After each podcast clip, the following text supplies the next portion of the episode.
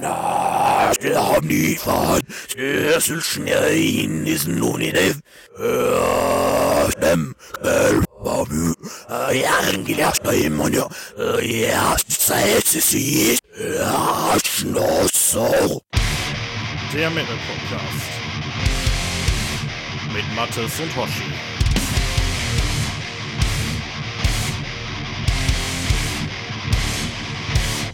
Hallo und herzlich willkommen zur Folge 13 von Rost und Stahl, die wir aufnehmen am 23. März 2023. Und bei mir ist der liebe oder heute vielleicht eher böse. Ja, der Dark Lord of Evil, der Mattes. Heil Satan. ja, genau, Heil Satan. ja, ähm, ihr habt äh, gerade unser äh, tolles Intro gehört und äh, da ist ja eine ja, ich, ich, ich spoilere es mal, es ist eine Rückwärtsbotschaft, aber ich glaube, das haben die meisten auch erkannt. Ähm, das hat tatsächlich gar nicht so viel mit Black Metal zu tun, wie ich eigentlich gehofft hatte, oder?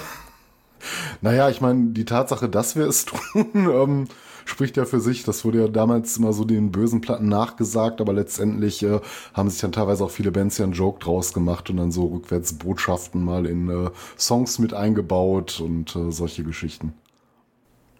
Ja, da waren ja vor allem waren da so Rockbands mit konfrontiert. Ich hatte da, also ich bin da gestern so ein bisschen in so einen Kaninchenbau reingefallen und äh, ACDC waren damit konfrontiert, aber auch äh, Led Zeppelin und so. Und äh, dann hieß es immer von christlicher Seite, oh, die haben so finstere, satanische Rückwärtsbotschaften mhm. da drin. Und äh, dann, als man ACDC damit konfrontiert hat, haben die gesagt, wieso rückwärts? ja. Schon vorwärts drauf. Auch die Maiden-Folge hatten auf der äh, Peace of Mind äh, gibt es tatsächlich, ich weiß gar nicht mehr, welchen Song das war, ähm, äh, eine, eine Stelle, da hat äh, Nico McBrain ja. äh, was äh, eingesprochen, das wurde dann äh, rückwärts abgespielt. Ja, das war aber auch irgendwie so ein Joke, weil denen, glaube ich, auch das irgendwie unterstellt wurde vorher ja, ja. und ja, das, das, war, das war nur so eine Reaktion darauf. Ähm, das war da wird doch manchmal Name genannt. Ja, ja ich, naja, ich weiß es nicht mehr. Kriegst du nicht mehr zusammen. Ist, ist irgendwie so eine Legende, spielt tatsächlich keine Rolle, ist, ist natürlich auch völlig sinnbefreit, so Rückwärtsbotschaften. Ne? Also da ist ja null dran, dass, dass das irgendwie funktionieren könnte, also dass man damit irgendwie beeinflussen kann. Und wie gesagt, so gerade in dem Bereich, über den wir heute reden, da werden die Botschaften, die da rückwärts vermutet werden, relativ deutlich vorwärts gebracht. Da macht es dann irgendwie auch keinen Sinn, dann das gleiche nochmal rückwärts drauf zu pusten. Ne? Ja, apropos, ähm, bevor wir gleich zum Thema kommen, Mathis, wie geht's dir heute? Ja, äh, ich bin ein bisschen gestresst, ehrlich gesagt. Ich hatte die letzten Tage ein paar Tage frei gehabt, wo man eigentlich meinen sollte, dann kommt man doch wieder erholt in den Job rein. Dem ist aber nicht so ein paar nicht ganz so tolle Nächte gehabt. Äh, heute irgendwie von ein paar hundert E-Mails erschlagen worden, die in äh, einer der diversen Mailboxen zu finden waren, mit denen ich mich äh, täglich ähm, herumschlagen muss. Und ähm, ja, aber ich, ich freue mich darauf, dass wir heute aufnehmen können, auf die Folge insbesondere. Da habe ich schon ein bisschen entgegengefiebert. Und deswegen möchte ich mich jetzt gar nicht groß beklagen. Wie geht's dir? Ja, Business as usual im Moment, ne? Also wirklich nicht, ja, keine großen Ausreißer nach oben oder unten, habe ich letztes Mal schon gesagt. Äh, ja, ist aber auch tatsächlich so, dass das Leben geht so vor, geht so seinen Gang, möchte ich sagen. Also alle unweigerlich, gesund, unweigerlich dem Ende entgegen. Ja, so ein bisschen nervig ist irgendwie so jetzt äh, mit dem, ich sag mal, noch neuen Job irgendwie, den ich da jetzt hab.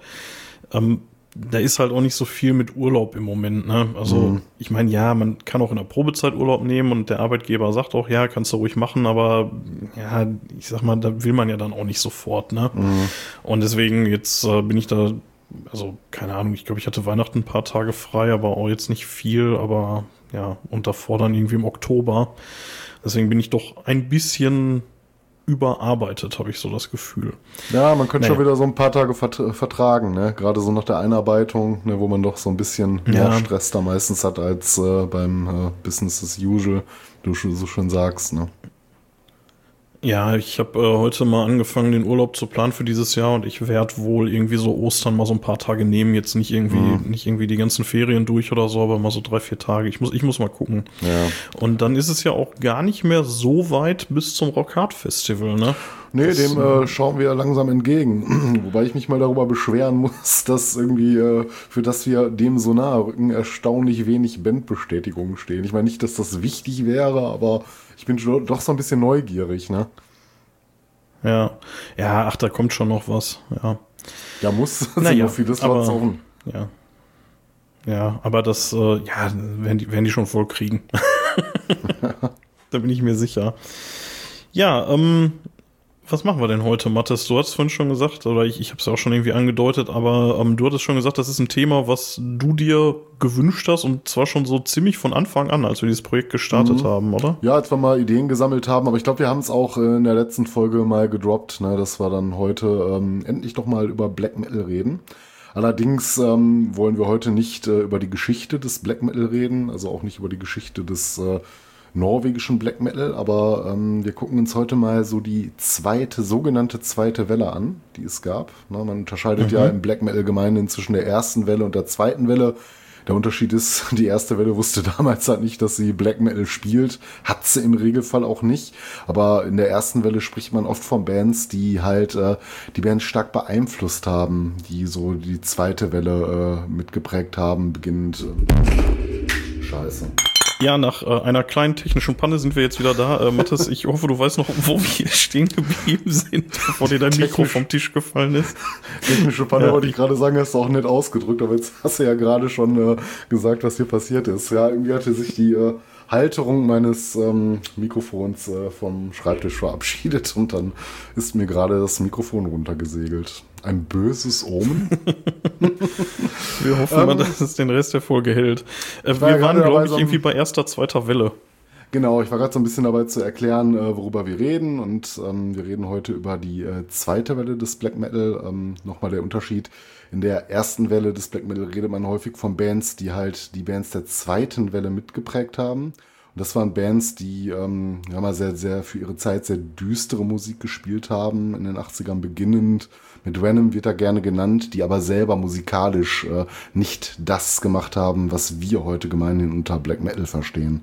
Und ähm, wir gucken uns halt heute in unserer ersten Folge, es soll ja auch eine, ähm, ja, sag ich mal, so eine kleine Reihe werden vielleicht. Ne? Wir werden nicht nur eine Folge über dieses Thema machen. Äh, und wir reden in dem Zuge halt über Bands, die diese zweite Welle äh, ja quasi mit begründet haben. Vielleicht die wichtigsten Alben mit einer persönlichen Färbung, das lässt sich natürlich nicht vermeiden, ne, aber ähm, die wichtigsten Alben herausgebracht haben, unserer Meinung nach. Und ähm, die wollten wir heute mal besprechen. Zumindest so die ersten zehn, die uns in den Sinn kamen. Ja, ich finde das immer so witzig, wenn ähm, in so Podcasts, äh, also wie jetzt hier auch, wenn dann immer so getan wird, als wenn die Zuhörer nicht wüssten, worum es geht in der Folge. Ich, ich tapp auch immer in die Falle, so dieses, oh, und jetzt hier der Big Reveal, worüber reden wir heute? So, yeah, Black Metal. So, Ja. Stand ja auch gar nicht draußen drauf auf der Verpackung.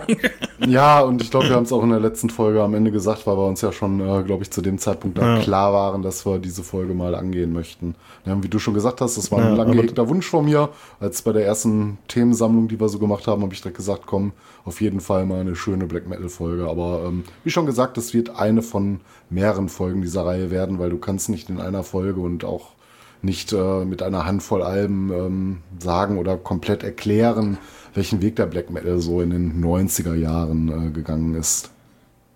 Ja.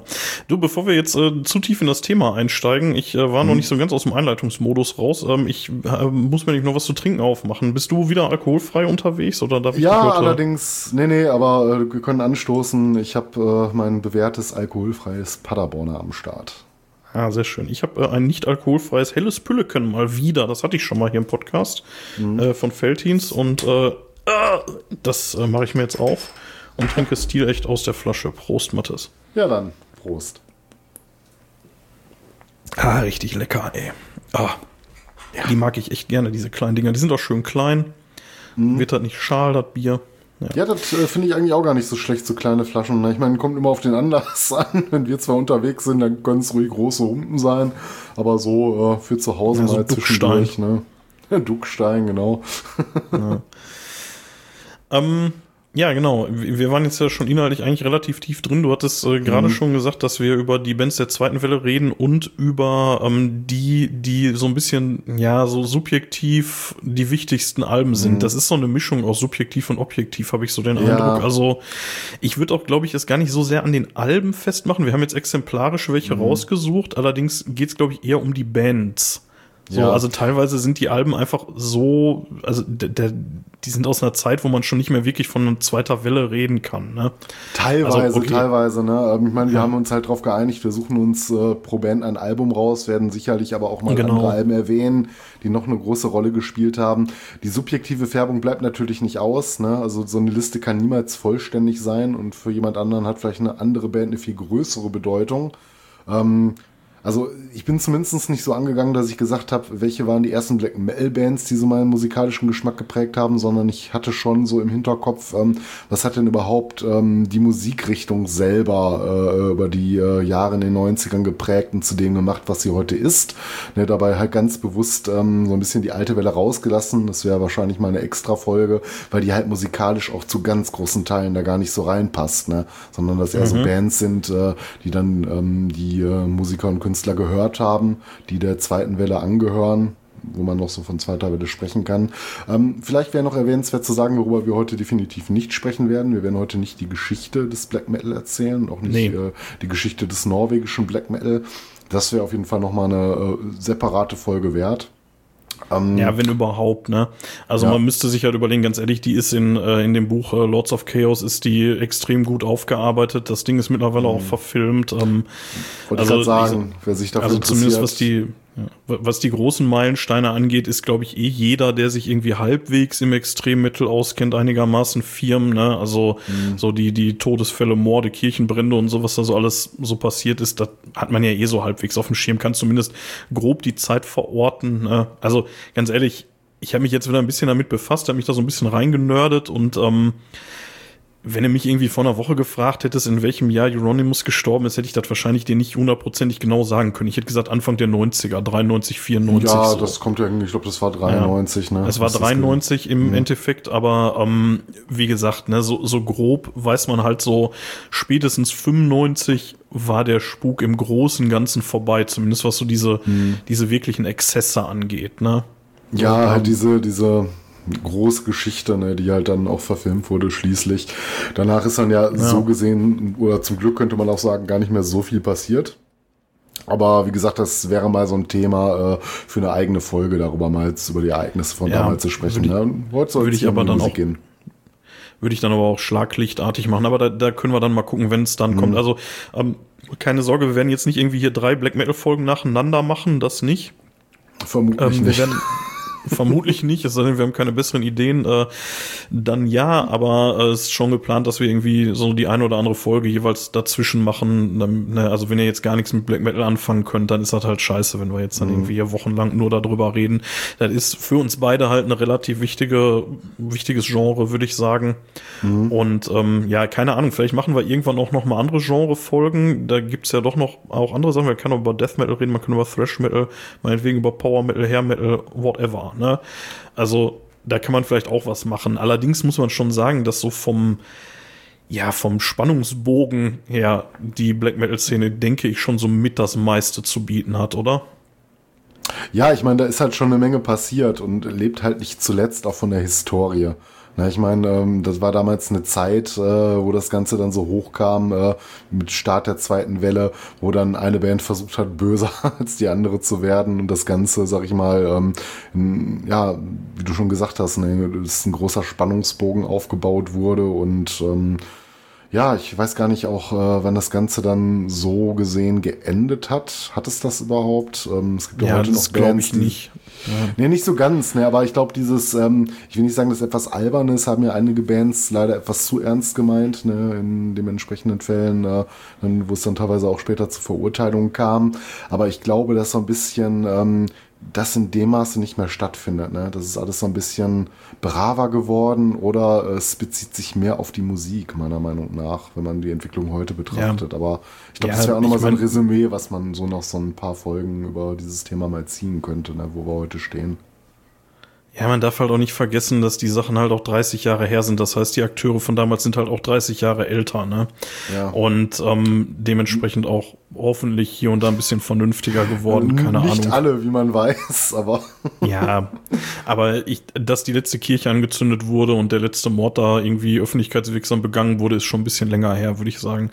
Ähm, ja, lass mal, äh, lass mal einsteigen. Ich denke, wir werden hier und da sowieso noch ein bisschen auf die, äh, auf die geschichtlichen Fakten eingehen müssen. Wir wollten sie jetzt ja nicht so, so nacherzählen, aber wir werden bei den, bei den Alben da nicht drum rumkommen und bei den nee, Bands hier und da mal äh, was zu erwähnen natürlich nicht, ne, aber darum soll es jetzt nicht im Kern gehen.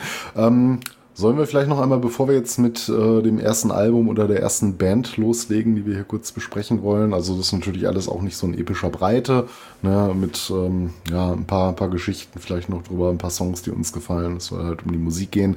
Äh, Nochmal kurz für diejenigen definieren, die vielleicht im Metal eher anders verwurzelt sind. Ne, es gibt da viele Leute, die fangen dann eher mit dem Rock-Bereich, mit diesen softeren Sachen an.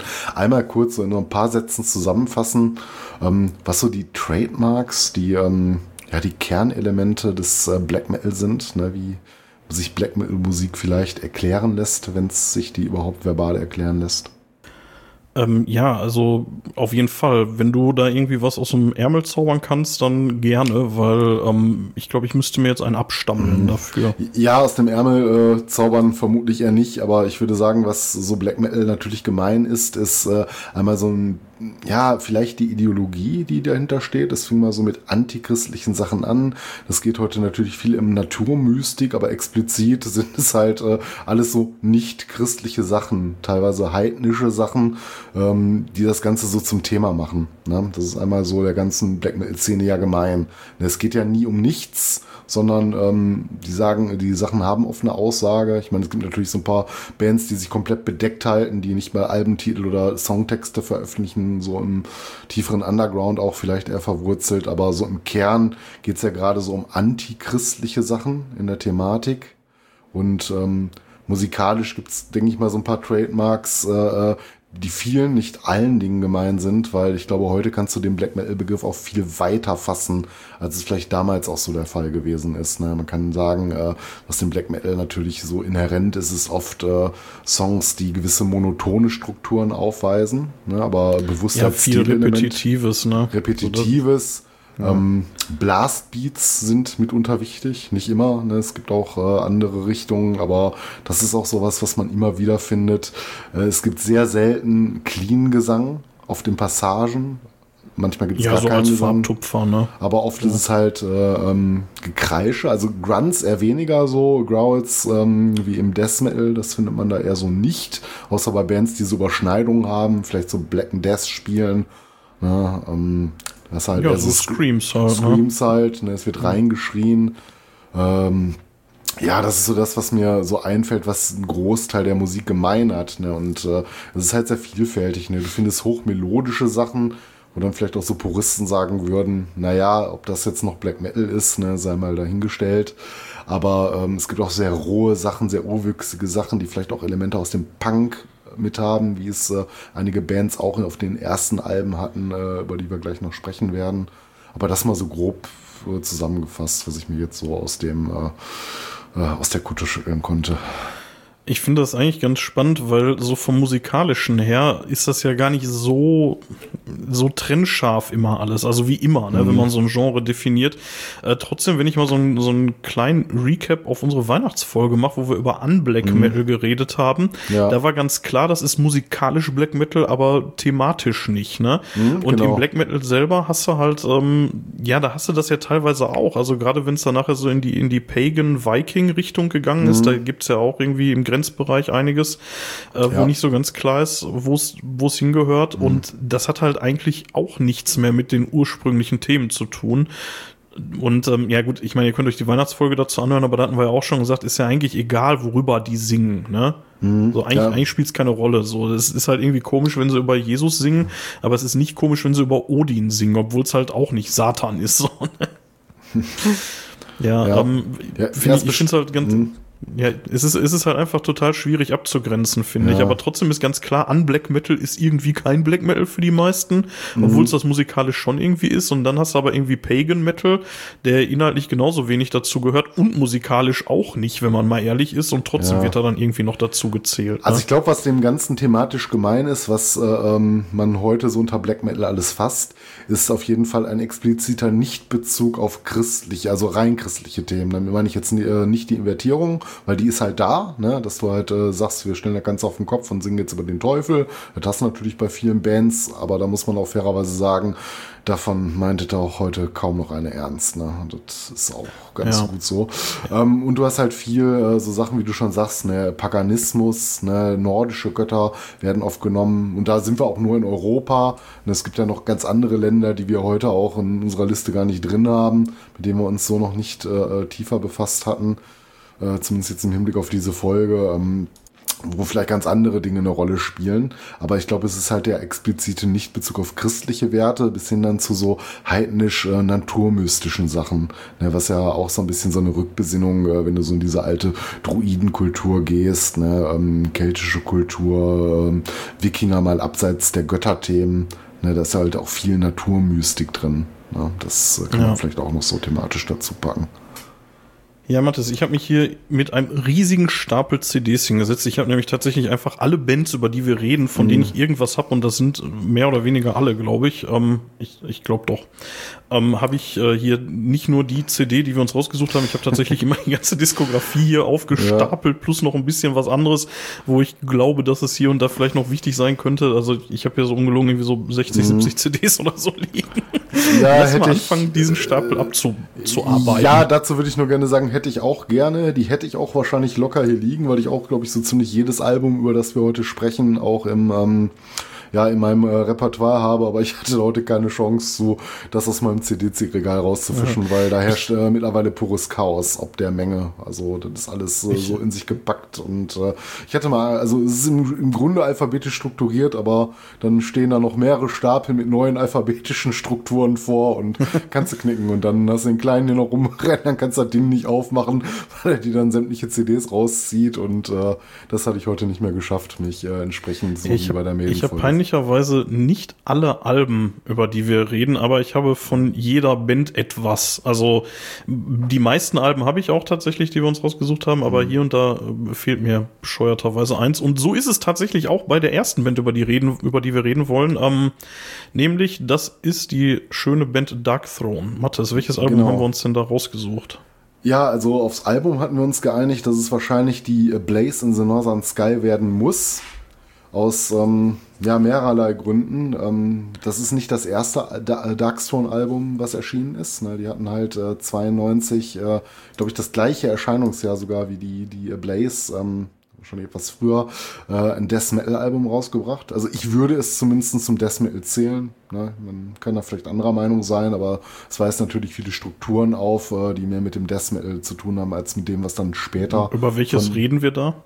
Ähm, die Soulside Journey, wenn ich das gerade nicht erwähnt Ja. hatte, das war das erste Album. Das fällt aber hier raus, weil es halt kein Black Metal Album für mich ist. Ne? Und ähm, Mhm. die Zweitveröffentlichung war dann A Blaze in the Northern Sky und damit haben Genau. Dark Throne was losgetreten. Ja.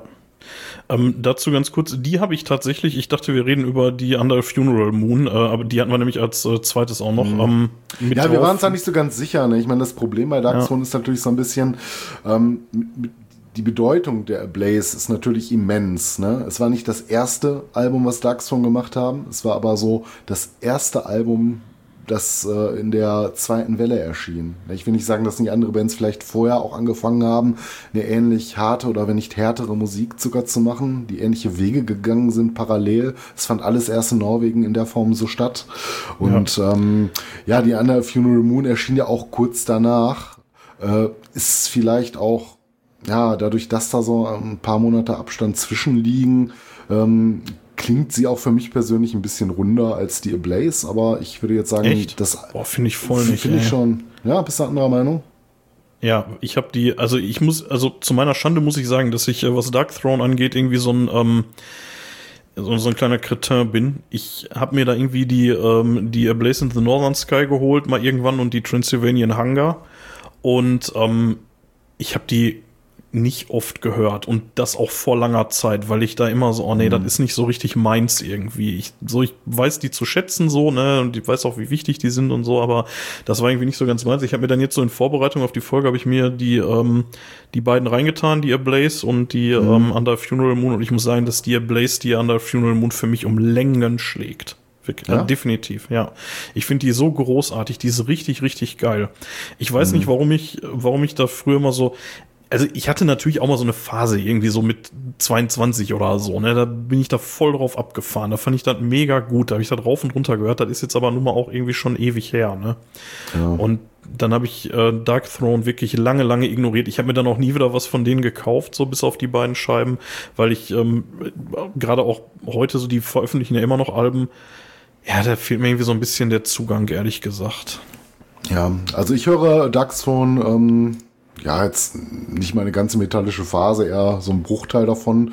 Aber gerade so über die letzten Jahre ein bisschen häufiger, auch gerade so die älteren Sachen lege ich immer mal wieder gerne auf. Ich glaube, man hätte auch ähm, an der Stelle der äh, ähm, Blaze äh, natürlich auch noch andere Alben nennen können, weil ich finde gerade so die ersten vier Veröffentlichungen, äh, beziehungsweise mal abseits der Soulside Journey, die ja äh, genretechnisch da ein bisschen rausfällt, ähm, die natürlich eingeschlagen sind ne, äh, in der Black Metal Szene. Man hätte jetzt auch die Transylvanian Hunger nennen können, ne, gerade so mit ihrem, ähm, sag ich mal, phänomenalen Titelsong. Ich finde aber abseits ja. äh, von, von dem Titelsong fällt die Platte für mich so ein bisschen im Vergleich zu äh, der ja. Blaze und der, ja, der Funeral Under Funeral Moon ab. Ähm, was ich dann aber wieder sehr geil finde und ähm, ich weiß nicht, ob es mein Lieblings-Darkstone-Album ist, aber ich muss auch sagen, dass die ähm, Panzerfaust, ne, die so ein bisschen mhm. anders ist, ne, so etwas mehr Thrash-Elemente enthält.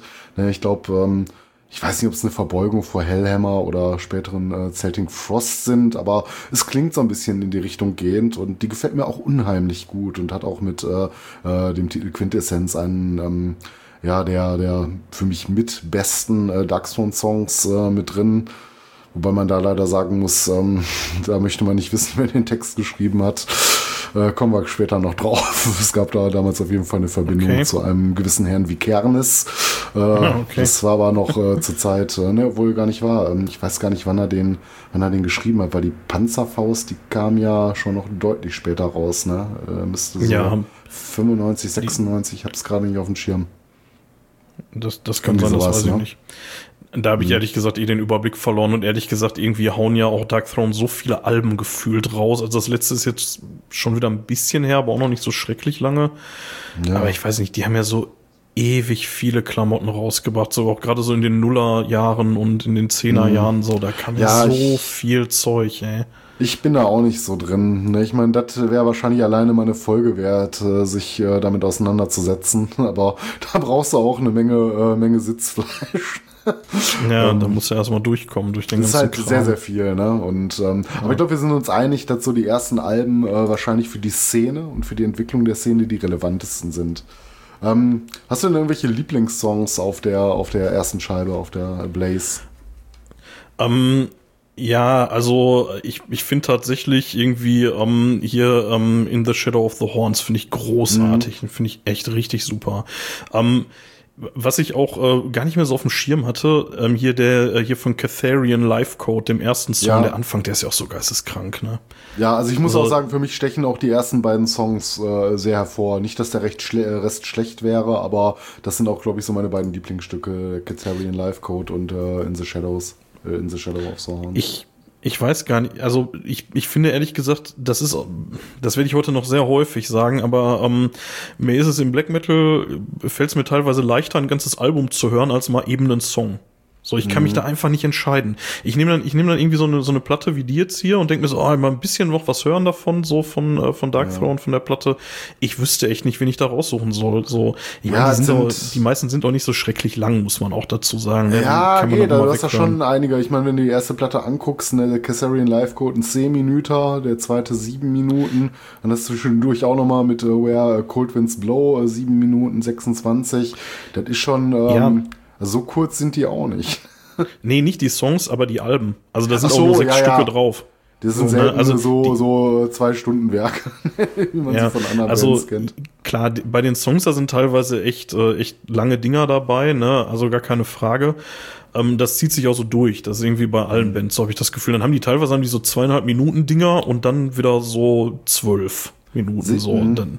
Ne? Sehe ähm, äh, seh ich aber auch genauso wie du. Ne? Ich finde gerade im Black Metal äh, ist oft so ein Album, ich meine, das sind oft so hohle Phrasen, aber das ist oft ein Gesamtkunstwerk. Ne? Und äh, da wird genau. oft, äh, in dieser Musik wird's richtig deutlich, finde ich. Ne? Wie du schon sagst, äh, es fällt da schwer, manchmal einen Song rauszupicken. Ich habe es trotzdem mal heute versucht, äh, bei den einzelnen Alben mal so einen kleinen An Anspieltipp zu geben. Also müsste ich total aus dem Bauch raus machen, weil ähm, teilweise habe ich die Platten wirklich so weggehört, ohne einmal drauf zu gucken, was da, wie, wie der Song gerade heißt, mhm. so, weil es mir einfach auch völlig egal war. So. Ja. Also einfach, einfach durchhören und durchhören und durchhören bis, äh, bis zum Ende halt und dann, ja. Kann man, glaube ich, eh bei jedem Album empfehlen, was wir heute vorstellen, weil die einfach so unheimlich äh, geschichtsträchtig sind, wichtig sind, aber auch, ja, eigentlich alle durchgehend verdammt gut, ne? Ja, ja, die allermeisten schon. Ja, mhm. ähm, sollen wir noch was zu Dark Throne sagen? Hast du noch was oder sollen wir. Ja, also was, was ich erwähnenswert fände, wäre auf jeden Fall das äh, Cover. Ne? Ich meine, das Besondere ist so ein bisschen, ähm, ja, auf dem, äh, auf dem äh, Artwork, äh, das ist ein Foto, ne? Das ist ein Foto von Fenris. Ähm, man man kann es halt googeln, muss man sich halt anschauen, ne? wie er da in diesem ähm, ja, in dieser Dunkelheit, ne, wie so ein, so ein Rachegeist äh, quasi in äh, Pose gesetzt ist, ne, in diesem Schwarz-Weiß-Look. Ja. Hat was, ne? Also ich, ich finde das nicht ja, scheiße. Ich muss ganz ehrlich sagen, wenn man sich's genau anguckt, ist es okay. Ich hatte früher mal den Eindruck, da springt irgendein Idiot über den Zaun. So, also Das ja. sieht so aus, als würde er irgendwie über den Zaun hüpfen. So, als würde er sich da ja. mit der linken Hand irgendwie abstützen. Die rechte hat er auch so in der Luft irgendwie. Dann ist das alles komplett schwarz. Dann hat er so das verzerrte Gesicht dabei irgendwie. Ich, ich dachte wirklich, da kommt einer über den Gartenzaun gehüpft früher. Ja, oder so, so ein äh, Friedhofsgitter. Und es ist auch irgendwie so was, ne? Also, keine Ahnung, wo der sich daran festhält, mhm. das ist kaum zu erkennen, aber ja, also ich, ich fand es immer ein bisschen seltsam, ehrlich gesagt. Also ja, es ist cool, es ist auch auf jeden Fall ikonisch, aber ähm, eine der Sachen, die ich halt bei Dark Throne immer so ein bisschen schwierig fand, war, dass ich manchmal ein Problem damit hatte, die ernst zu nehmen. Und das gehört da so ein bisschen mit zu. Schon immer oder erst seit äh, Fenris so ein bisschen ähm, medienwirksamer geworden ist? Äh, tatsächlich schon immer, weil, ähm, ja, ich sag mal so, dieses Cover hat dazu seinen, seinen Anteil getan. Kann man mal so stehen lassen. Man muss auch nicht mal alles und, wie und, ernst nehmen. Und wie wir wissen, hat Fenris ja auch einen gewissen Humor. Ja, definitiv. Also, ja, der ist aber auch wirklich in gefühlt jeder zweiten Ausgabe von allen Metal-Zeitschriften, die es gibt. Der hatte doch mal auch eine Kolumne irgendwo, ne? Mm, ja, entweder Im, im Rockart oder in der Death Forever. Der Death Forever ja, wahrscheinlich. Ich, es könnte sogar der Metal Hammer gewesen sein, ich weiß es nicht mehr. Aber irgendwo hatte der mal eine Kolumne über ein paar Jahre, wo der dann regelmäßig geschrieben hat. Und äh, ja, der hält ja wirklich auch für jede Doku dann irgendwie seine Fresse in die Kamera. Ne? Also den siehst du mhm. wirklich ständig gefühlt. Also wenn du dich dafür irgendwie interessierst, kommst du an dem Typen einfach nicht vorbei. Ne? Ja. Ähm, und dann hat er auch noch irgendwie teilweise so seltsame Tattoos. So, ähm, und also auch wieder so ein Ding, so eine der ersten Sachen, die mir bei Fenris begegnet sind, dass der, meine ich, von irgendeinem Fußballverein sich irgendwie das Logo hat tätowieren lassen. Und auch da dachte ich dann wieder so, ja, du bist ja der Truste von allen, so, ne? Ähm, ja. Und das spielt da halt auch so mit rein. Also ich will jetzt hier nicht irgendwie die Trueness-Keule schwingen, aber für jemanden wie Fenris, der so, ja schon so mit das Gesicht eigentlich der zweiten Welle ist unter den, mhm. unter den lebenden Musikern, sag ich mal.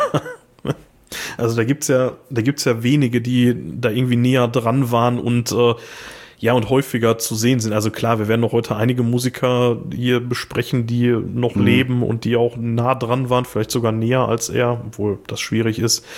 Aber die siehst du halt nicht ständig in irgendwelchen Dokumentationen, ne? Und ja, also ich meine, ja. Fenris ist halt auch so eine richtige Kultfigur geworden. Ne? Ich will jetzt nicht sagen wie Lemmy, dafür ist Lemmy einfach zu groß gewesen, larger than life, aber äh, zumindest für einen gewissen Underground und das Metal-Publikum auch gerade hier in Deutschland durch seine Kolumnen.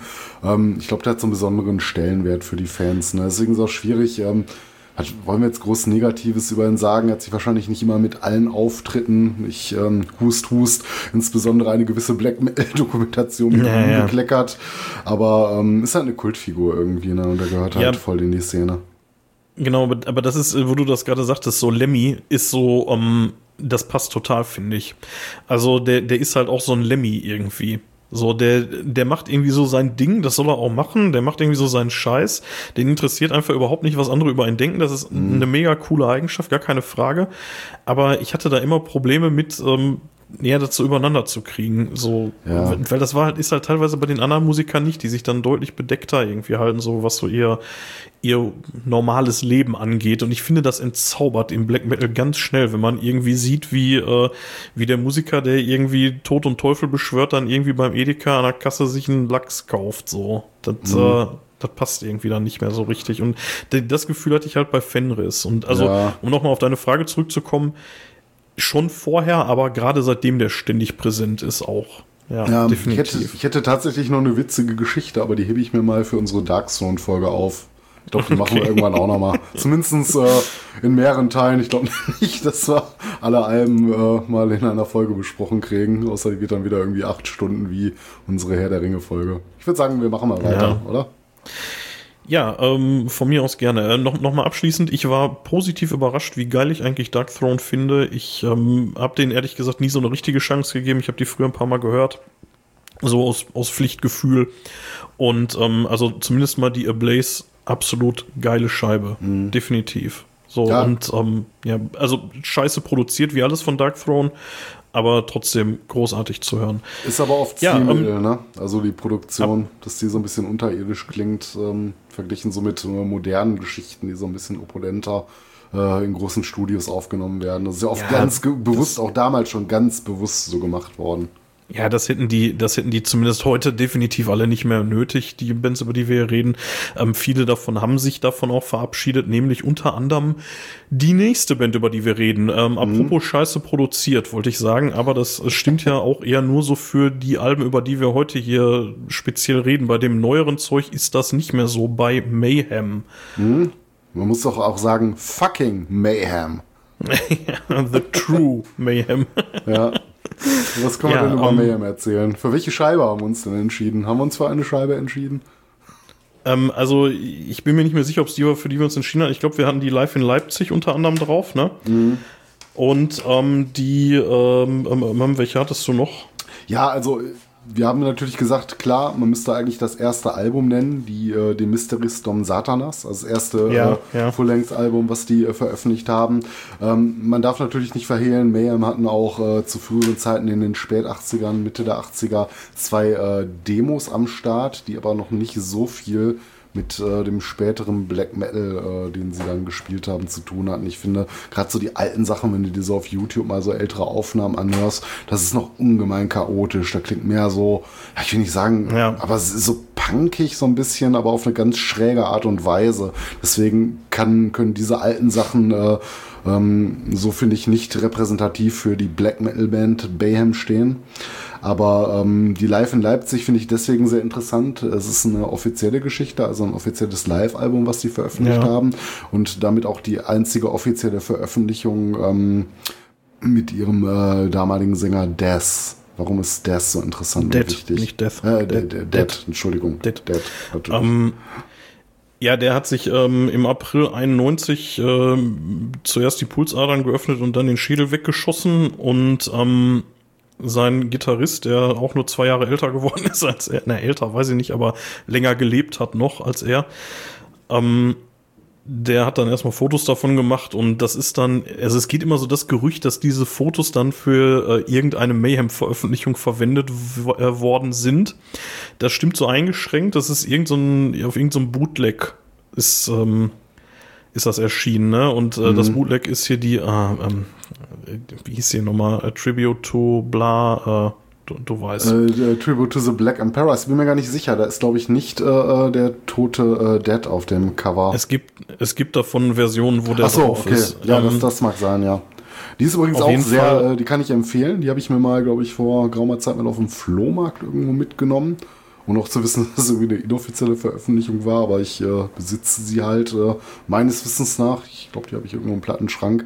Ähm, das ist ganz interessant, weil es ein Split mit Morbid ist, ne? der ersten, ja, ersten der, Band von ersten Dead. Band. Das ist ein sehr interessantes Werk. Ich meine, man muss sich natürlich jetzt so ein bisschen fragen, sollte man hier äh, nicht offizielle Veröffentlichung bewerben? Aber ich glaube, Mayhem sind ganz okay damit, dass es sowas gibt. Ne? Ja. Gerade so aus Also, historischen ähm, Gründen. Du hattest gefragt, was an Dead so besonders ist. Also man kann, glaube ich, sagen, also erstmal dadurch, dass es so wirklich wenig Aufnahmen von ihm gibt, der ist halt echt zu einer Legende geworden nach seinem Tod. Was äh, zum Teil auch daran liegt, dass, äh, dass Euronymous damals sehr viel Zeug über ihn erzählt hat. So, ne? Also, ähm, ja, der hat sich umgebracht, weil er so unzufrieden war mit der Richtung, in die die Metal-Szene geht. Ne? Die ganzen scheiß Poser haben ihn dazu gebracht, sich umzubringen, so sinngemäß. Ne? Und äh, dann eben auch die Nummer, dass er dann irgendwelche Schädelstückchen von dem, äh, äh, von ihm gesammelt hätte und äh, die um die Welt geschickt hat. Das scheint wohl zu stimmen. So, Ja, aber, soweit ähm, man weiß, ja. Ne? Ja, ähm, und äh, ja, und dann halt eben diese Nummer mit den Fotos und so. Und dann war Dead ja nur jetzt auch irgendwie ein Typ, der, ja, wenn man mal ehrlich ist, hätte der Hilfe gebraucht. Man, man weiß halt nicht, ob der irgendwie Hilfe in Anspruch genommen hat. Ich tippe mal auf Nein. Der hatte wohl als äh, Kind eine Nahtodeserfahrung, wo auch nicht so ganz klar ist, was da passiert da, ist. da muss man sagen, das ähm, ist nicht so ganz klar, ob das tatsächlich den Tatsachen entspricht. Aber ich meine, er war halt hochgradig depressiv, sonst bringst du dich wahrscheinlich nicht um. Ja. Hatte irgendwie auch, Ähm. der war in einer Klatsch, wie ähm, Großteil der Band zu der Zeit. Aber äh, wir sollten es vielleicht nicht zu sehr so in historischen Details hier an dieser Ja, Stelle ja, vertiefen. stimmt, das du wäre ja mal, das wäre ja so ein bisschen auch die Geschichte, die wir mal über ähm, den norwegischen Black Metal erzählen Ja, können. auf jeden Fall, auf jeden Fall ist der halt einfach larger than life nach seinem Tod geworden, mohaha. Und ähm, das liegt halt unter anderem daran, dass es eben so wenig Aufnahmen von ihm gibt. Und ähm, ja, und äh, die ja vermutlich bekannteste oder am weitesten verbreitete Aufnahme ist äh, die äh, Live in Leipzig, würde ich mal behaupten. Ja, weil es halt eine offizielle Geschichte ist. Ne? Ähm, Ja. Vielleicht bedeutsamer könnte vielleicht noch dieses äh, Bootleg-Album sein, äh, der Tribute to the Black Emperors. Ähm, Gerade weil da auch Morbid-Aufnahmen mit drauf sind. Ne? Ähm, ja, Ja, muss, muss man mal hören. Wer, wer drankommt, ne? hört es euch an. Ich glaube, auf YouTube dürfte das Ganze auch drin sein. Ähm, ist auf jeden Fall eine sehr interessante Aufnahme. Ja, auf jeden Fall die äh, zu der Live in Leipzig, die wurde aufgenommen ähm, am 26. November 1990 in, man wird es kaum ahnen, Leipzig. Und ähm, ja, auf jeden Fall, ja, also erstmal der Laden, in dem das aufgenommen wurde, hieß Eiskeller, ist, äh, heute heißt das äh, Conne Island oder Con Island. Das ist so eine, ja, Jugendzentrum, ja, das ist in Konnewitz auf jeden Fall. Und ähm, aufgenommen wurde das, ich habe die Liner Notes gelesen von der Platte und ähm, da wird drin gesagt, dass es tatsächlich einfach mit einem Ghetto Blaster am Mischpult aufgenommen wurde. Und das hört sich auch tatsächlich so an. Also das Ja? ist äh, keine, keine groß abgemischte Nummer. Dafür muss ich allerdings sagen, hört sich das richtig gut an. Das wollte ich gerade sagen. Ne? Ich meine, die Aufnahme an sich ist natürlich jetzt nicht großartig, aber wenn man bedenkt, äh, unter welcher, in, welchen, in welcher Situation das aufgenommen wurde, klingt es doch äh, bei einigen Songs ziemlich passabel. Ähm, ja, äh, noch ein, ein kleiner Funfact äh, zu dem äh, zu dem Laden, äh, zu diesem Eiskiller, in dem das aufgenommen wurde, in diesem äh, in diesem Jugendzentrum, ähm, hat äh, ein paar Jahre später auch nicht viele Jahre, zwei Jahre glaube ich, äh, später das erste WGT, das erste Wave Gothic Treffen stattgefunden. Da in Leipzig. Also ist jetzt nicht, äh, nicht wirklich Black Metal, aber äh, dunkle Szene, sag ich mal, und äh, Ja. fand ich irgendwie einigermaßen erwähnenswert. Ähm, so inhaltlich zur Musik, ähm, äh, Hellhammer hat übrigens, äh, sagt übrigens in den, in den Liner Notes in irgendeinem Interview, dass, ähm, dass das mit einem Ghetto Blaster einfach aufgenommen wurde. Es gibt ein paar Fotos von dem Gig, aber keine Videoaufnahmen. Das war auch irgendwie, ja, 1990 hatte es halt nicht einfach mal ein Handy in der Tasche, ne? Ja, klar. Ich meine, man konntest. muss halt mit der Kamera dann da rein und ja. Also was, was richtig witzig ist, ähm, man hört zwischen den Songs teilweise, wie die Musiker sich unterhalten, ne? So, also wie sie sich irgendwie so ein bisschen absprechen und so. Und ähm, ja, die Soundqualität ist halt gewöhnungsbedürftig, aber unfassbar brachial, finde ich. Also wenn du, wenn du darüber hinweg siehst, dass es halt an vielen Stellen krass übersteuert, ist das mega mäßig auf die Fresse. So. Ja. Also fairerweise um, muss ich sagen, ich, ich will nicht sagen, das Problem, was ich mit nicht konkret der Aufnahme habe, aber mit Mayhem an sich, ich war ja nie und bin auch bis heute nicht der größte Mayhem-Fan. Ähm, mir gefallen die neueren Sachen musikalisch wesentlich besser als die alten. Ne? Ich meine, dafür mag man mich dann umgedreht ans Kreuz nageln, wer es anders sieht, aber ähm, das war nie so meins. Ne? Und ähm, ich muss auch sagen, insbesondere mit, äh, mit der Die Mysteries, mit, der, äh, ähm, mit dem ersten Album, was deutlich ja. besser klingt als die äh, Live-Aufnahme, zumindest zu großen Teilen. Ähm, da werde ich bis heute nicht richtig warm mit. Ne? Ja, die stinkt auch ab dagegen. Das ist mhm. auch einfach so. Ähm, du hattest das schon in einem unserer Vorgespräche gesagt. Ich, da wollte ich dir das nicht so richtig glauben, aber wenn man die wirklich nacheinander hört, so diese, diese Scheiße, die sie da mit einem Ghetto-Blasting im Jugendzentrum vor 33 Jahren aufgenommen haben, so, ne, die klingt einfach wesentlich besser als das erste offizielle Album. Das ist, ist einfach so. Also, ja. das ist wesentlich brachialer, viel mehr auf die Fresse. Die Songs sind, äh, ja, es sind, sind größtenteils die gleichen Songs. Ähm, mhm. ja, also, zu ganz großen Teilen. Nicht, nicht ja. komplett, aber zu ganz großen nee, Teilen. Nee, nee, nicht komplett, aber, aber viele. Aber also eine Sache muss man jetzt der Fairness halt halber sagen. Also, es ist halt, da ist halt kein einziger Overdub drin, ne, so, und die verspielen sich gerade so zum Ende hin teilweise so krass heftig, ne, also, da hier das Solo in Freezing Moon, das ist nicht mal am Ende, das ist relativ am Anfang. Ich glaube sogar der erste Song, oder?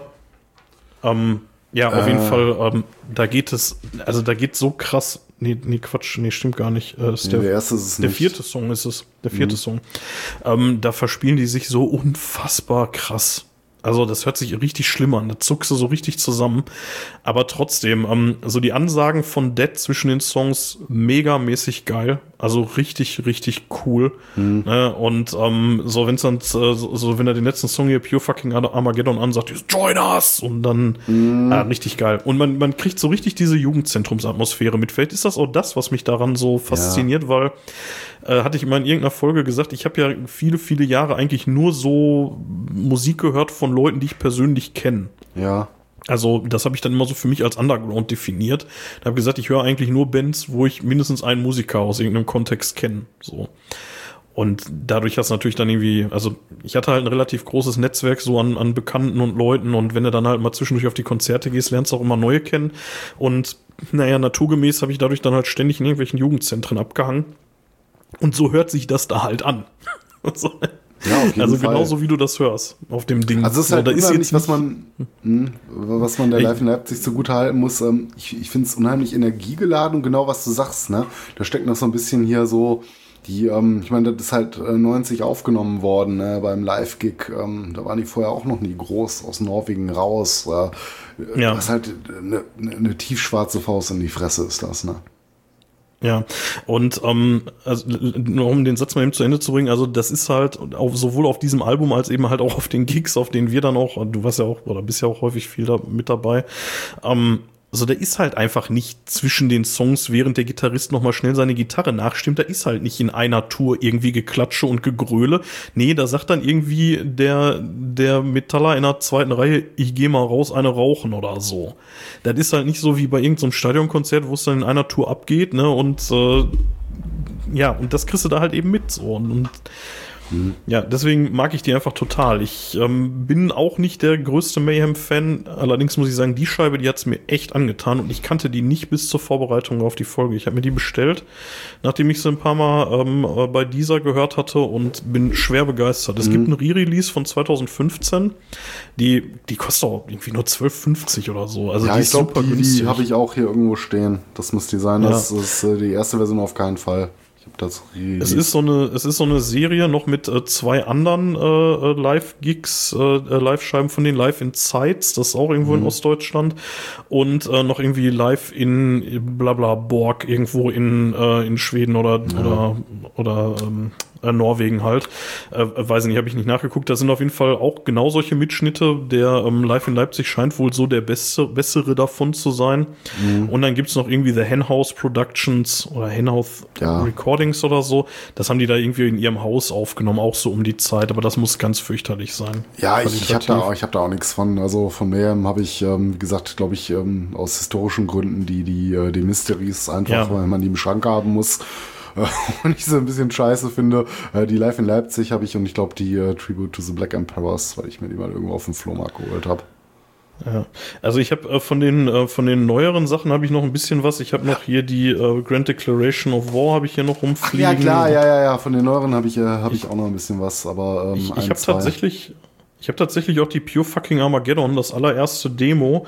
Ähm, das allerdings garantiert irgendwie ein Bootleg. Ja. So, das kann mir, kann mir keiner erzählen. Kommt es dann immer ran, ähm, weil nicht, ich, zu, nicht zu normalen Preisen. Ja, ich, ich habe die schon relativ lange und die war auch nicht ganz billig, aber ich bin mir nicht sicher, ob das Ding überhaupt als CD erschienen ist. Das ist wahrscheinlich nur irgendwie als Kassette oder so erschienen. Hm, ja. Ähm, dann habe ich okay. noch die Death Crush, das ist ja, ich weiß gar nicht, ob die noch älter ist als Pure Fucking Armageddon, ich glaube nicht. Aber das war ja schon offizielles Release. Dann habe ich die Ordo Ad Cow oder Ordo Ad Chao, das mhm. ist schon relativ neu, Chimera, ja, und halt eben die Grand Declaration. Na, ja, das ist so das, äh, was ich von, von Mayhem habe. Ja. Und ich muss auch sagen, im Gegensatz zu dir, ich bin mit den neueren Sachen nicht so richtig warm, ehrlich gesagt. Nein, also das ist auch nicht, wo ich sage, das finde ich jetzt so ultra geil und das höre ich mir immer an. Aber ich finde die einfach produktionstechnisch besser. Ich finde diesen songwriterisch gewachsen.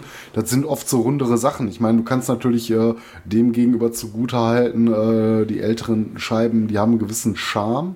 Und äh, gerade, wie gesagt, diese Live in Leipzig, diese Energie, diese diese tiefe ja. Schwärze, das, das fängst du auch mit euren Sachen nicht ein. Ich meine, wir haben mehr im Jahr mal zusammen, glaube ich, auf einen unserer ersten Hellfests gesehen. 2009 äh, ja, oder wann das war. Richtig das scheiße. war richtig, das, das war richtig scheiße, weil da einfach so ein Attila, ja. ne, den du eigentlich so von früher anders kennst, da irgendwie theatralisch ähm, irgendeiner so einer, äh, weißen Bühnendekoration da steht. Ich weiß nicht, da hat's mir doch schon mit äh, aufgespießten Schweineköpfen ja. und so ein bisschen die Faust in die Fresse besser gefallen. Aber das mag auch persönlicher Geschmack sein. Ja.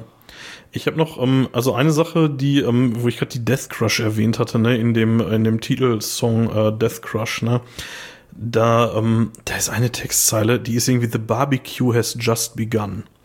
So. Alter, so zum Thema Ernst nehmen, ne? Also, ähm, ja, ich meine, ähm, ja, es geht irgendwie um irgendwas total Fieses und Ums Menschen werden gefressen und so, keine Ahnung, ne? Aber the barbecue has just begun. Ja, also, ja, nee.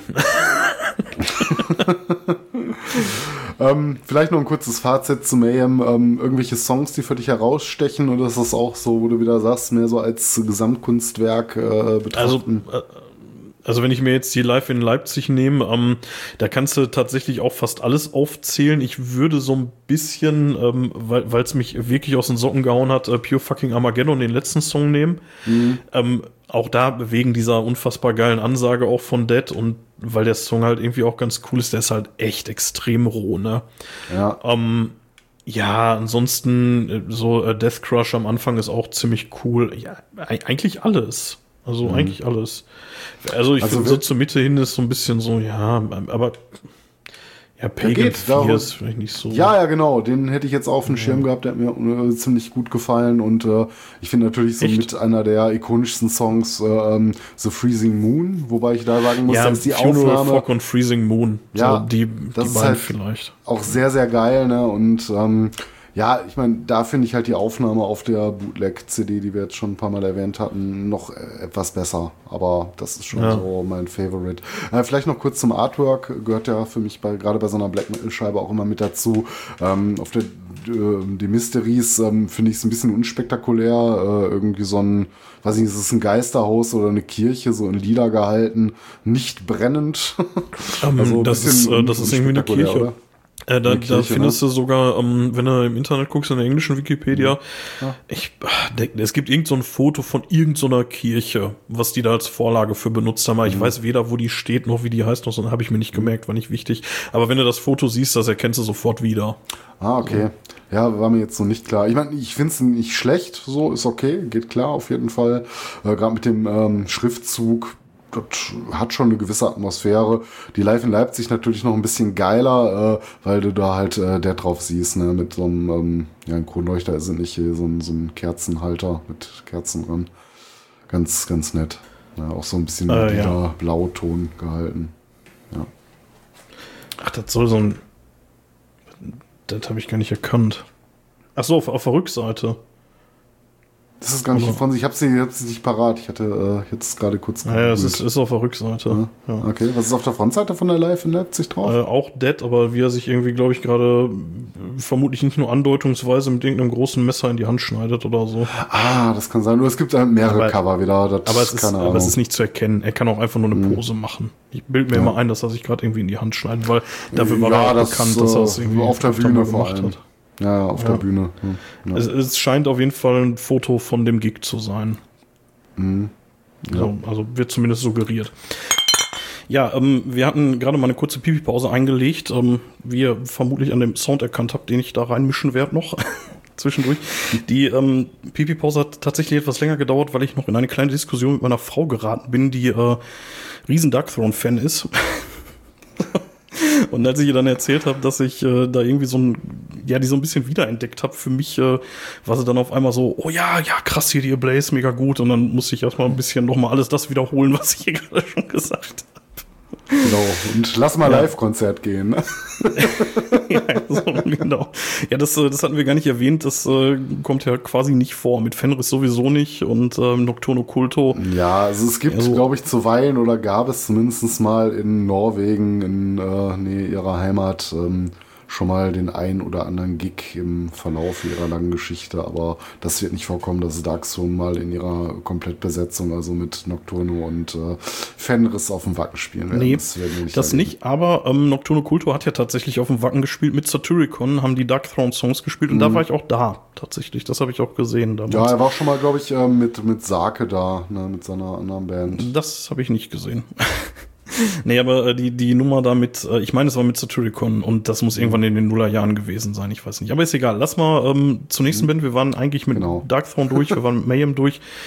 Ja, jetzt äh, kommen wir äh, zu den äh, finsteren Seiten. Haha, ähm, wenn es noch finsterer gehen sollte. Naja, ich mein- was haben wir denn als nächstes? Ja, ich meine, was soll auf Mayhem folgen? Wenn wir Mayhem besprochen Ja. haben, müssen wir, ich will nicht sagen leider, aber ja, ähm, Burzum erwähnen. Hat Reden natürlich wir noch eine- über den Herr der Ringe. Ja, genau. nee, leider Ja, nicht. also- ähm, also wir sparen es an der Stelle, würde ich mal sagen, über die Person Wag Wickernes, äh, Christian Wickernes, äh, viel zu sagen. Das, Ja, oder Count Grischnack oder Count Quisling oder Oder Greifi Grischnack. Gab's ja. auch schon. Ja, Count ähm, Grischnack. Ja. ist halt ein Vollpfosten. Was soll man dazu noch viel sagen? Ähm, ich möchte der Person selber möglichst wenig Raum geben. Viel interessanter wäre jetzt zu sagen, warum ist Burzum oder Burzum so wichtig ähm, für den Black Metal? Ja, also zum einen war Wickernes ja auch ähm, stark bei Mayhem involviert. Ne? Also die The Mysteries, da gibt's ja auch die, ähm, die Legende, beziehungsweise es ist keine Legende, er war ja Bassist zu der Zeit bei sagen, hat Mayhem. den Buster Ne? eingespielt auf dem Album, ja. Genau, nach, nachdem er dann aber Euronymous umgebracht hat, äh, hatte die Familie von dem dann drum gebeten, dass man seine Spuren löscht.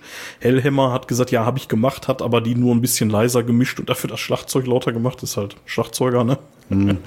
also es, er ist bis heute auf der The Mysteries zu hören und ähm, ja, er war, glaube ich, so neben Euronymous so einer der treibenden Kräfte in der norwegischen Szene damals. Ne? Und ähm, das Ja, oder- allein macht ihn schon wichtig. Ne? Anfänglich, anfänglich vielleicht Mitläufer, ich weiß nicht so genau, ne? wenn, wenn man sich den Film ähm, hier äh, Lords of Chaos äh, anschaut, da kommt er ja nicht so gut weg, wahrscheinlich berechtigterweise. Ähm, wie damals war, das wissen wahrscheinlich die Beteiligten einzig und allein. Der Person selber, wie gesagt, möchte ich jetzt gar nicht viel Raum geben. Der hat ein paar Alben gemacht, äh, die sind unglaublich wichtig. Ich glaube, für viele Fans äh, des ganz wahren, äh, true norwegischen Black Metal fängt es schon mit der ersten Veröffentlichung an. Ich muss sagen, ich finde ähm, gerade die ersten äh, Sachen, die äh, Burzum unter dem Label veröffentlicht hat, nicht gut. Also das ist für mich Krach. Ich glaube, ähnliches hat, hat er sogar mal äh, selber in einem Interview eingeräumt, ne, dass er da gar nicht wusste, was er da überhaupt macht. Für mich geht so richtig los mit den bedeutsamen Veröffentlichungen. Ähm, ähm, ja, wie gesagt, nach, nach äh, 92 äh, die Burzum, die rauskam, äh, gleiche Jahr wie die Blaze. Ähm, 93 mit Dead zum Engang war, wird so langsam interessant, ist aber auch bei weitem nicht mein Lieblingsalbum. Ähm, und 94 für mich dann ganz, ganz starkes Stück, die Wiss, äh, Wiss Liz, äh, Liziter aus Ja, ähm, die äh, das äh, Som Engang war, ist äh, tatsächlich die einzige, die ich äh, von dem hab.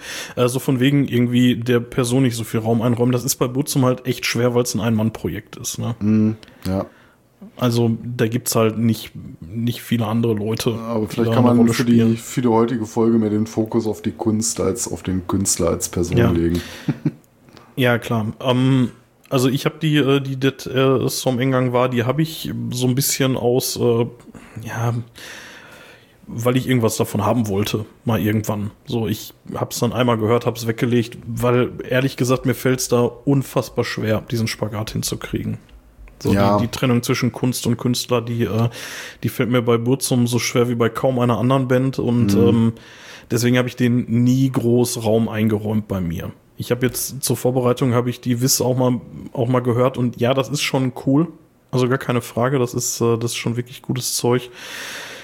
Ja, trotzdem. Ich weiß, also da, da bist du wahrscheinlich äh, deutlich bewanderter als ich. Ja, also auch nicht ähm, mit Freuden. Ich muss leider sagen, dass mir insbesondere die Alben, die äh, Vis Liseta Os und äh, vielleicht sogar noch viel besser das se- 96 erschienene Philosophem, ähm, das aber deutlich früher aufgenommen wurde. Ich glaube, das wurde nachdem Vikernes dann 93 verurteilt wurde, wenn ich mich nicht irre, oder 94. Naja, irgendwie so drumherum wird es gewesen sein. Ähm, das kam dann halt äh, im Nachgang raus äh, durch äh, Fans und Freunde. Die haben es dann, glaube ich, äh, in die Veröffentlichung gebrachial Das sind für mich zwei brachial geile Alben, muss ich leider sagen. Ne? Auch wenn ich den Typ komplett Ja. scheiße finde und verachte, ähm, sind das für mich zwei Dinger, die kannst du dir so durchhören. Das ist einfach verdammt gute Musik. Ne? Ja, wobei ich auch sagen muss, da ist ja ähm, auf der Philosophin ist ja irgendwie dieser der Rundgang um die Blabla-Säule, tralala. Ja, der ist ja anstrengend. Der macht auch wieder nur als Album Sinn, ne? mit diesen, wenn du, Ja. wenn du so äh, Stilelemente wie des Repetitiven so, so akzeptierst, ne? Das ist natürlich kein Song, den du dir gezielt raussuchst und sagst, ich will jetzt mal äh, diesen äh, Rundgang oder wie am Norwegischen, äh, das kann ich nicht aussprechen, heißt. Äh, Das ist den- Deutsch. Das, das ist Deutsch. Nee, es Einfach. gibt, da, es gibt da mehrere. Also das ist, glaube ich, ursprünglich im norwegischen, mit dem norwegischen Titel erschienen. Ja. Hier kriegt man zu Lande, glaube ich, äh, vorwiegend die deutsche Version. Ich kann dir auch nicht sagen, was wie jetzt wo zuerst da war. Äh, auf jeden Fall sind bei einigen seiner Alben oft auch, oder ja, vielleicht nicht oft, aber bei der Philosophen insbesondere die deutschen Titel hierzulande äh, präsenter als die äh, norwegischen. Ja.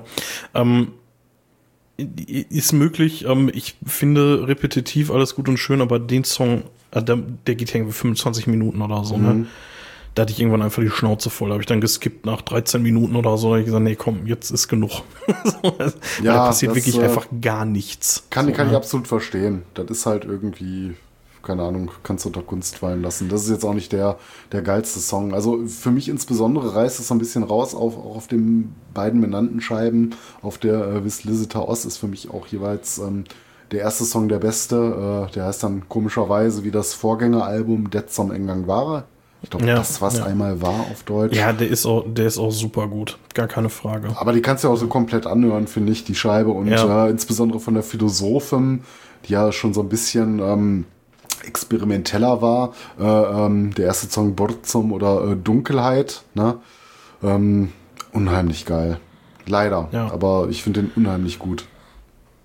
Ja, also ich, ähm, wie gesagt, ich habe ich hab da, ich habe große Probleme mit der Band. Ich äh, kann das ganz schlecht auseinanderhalten und äh, deswegen, das ist so, da, da werden nachher noch äh, noch andere Bands kommen oder ja eine eine konkret, über die wir gleich reden werden, äh, wo es mir ähnlich gegangen ist viele viele Jahre.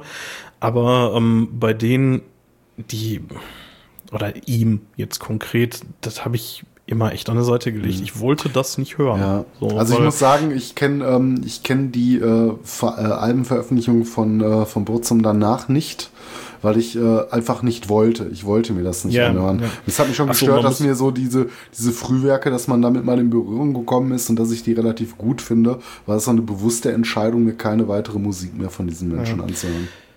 Also mal ganz kurz, äh, warum, warum schwafeln wir die ganze Zeit so? Ich denke mal, die meisten werden es wissen, aber der hat sich dann halt später irgendwie äh, krass in so eine nationalsozialistische Richtung weiterentwickelt, hat damit auch dann äh, möglicherweise den Grundstein gelegt für diesen ganzen NSBM-Scheiß, der da so unterwegs ist. Ähm, Ja, aber den Grundstein gelegt habe, weiß ich nicht, aber er ist halt Nee, ein scheiß Nazi, ne? Ja, also er hat da zumindest schön mitgemischt, sagen wir mal so. Und ne, ja, also deswegen, also das, das wollte ich da nicht und mal davon ab, dass er halt auch einfach irgendwie Euronymous abgestochen hat, so, ne?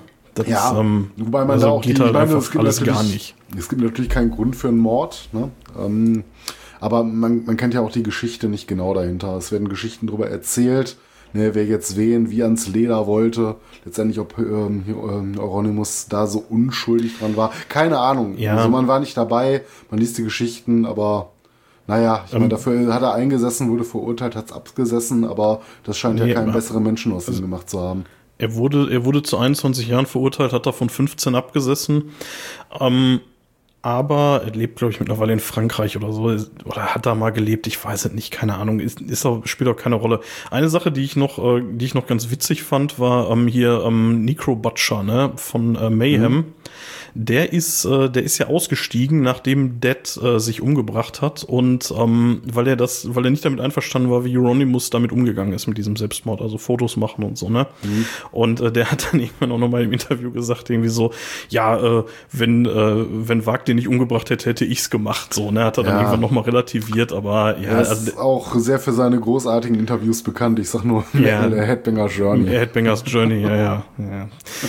Da kann man sich jetzt stundenlang drüber auslassen. Ähm, ja. Ja. musikalisch, man kommt nicht so richtig drum rum. Man muss, man sollte, glaube ich, wissen, was das für ein Typ ist, wenn man sich die Musik gibt, so.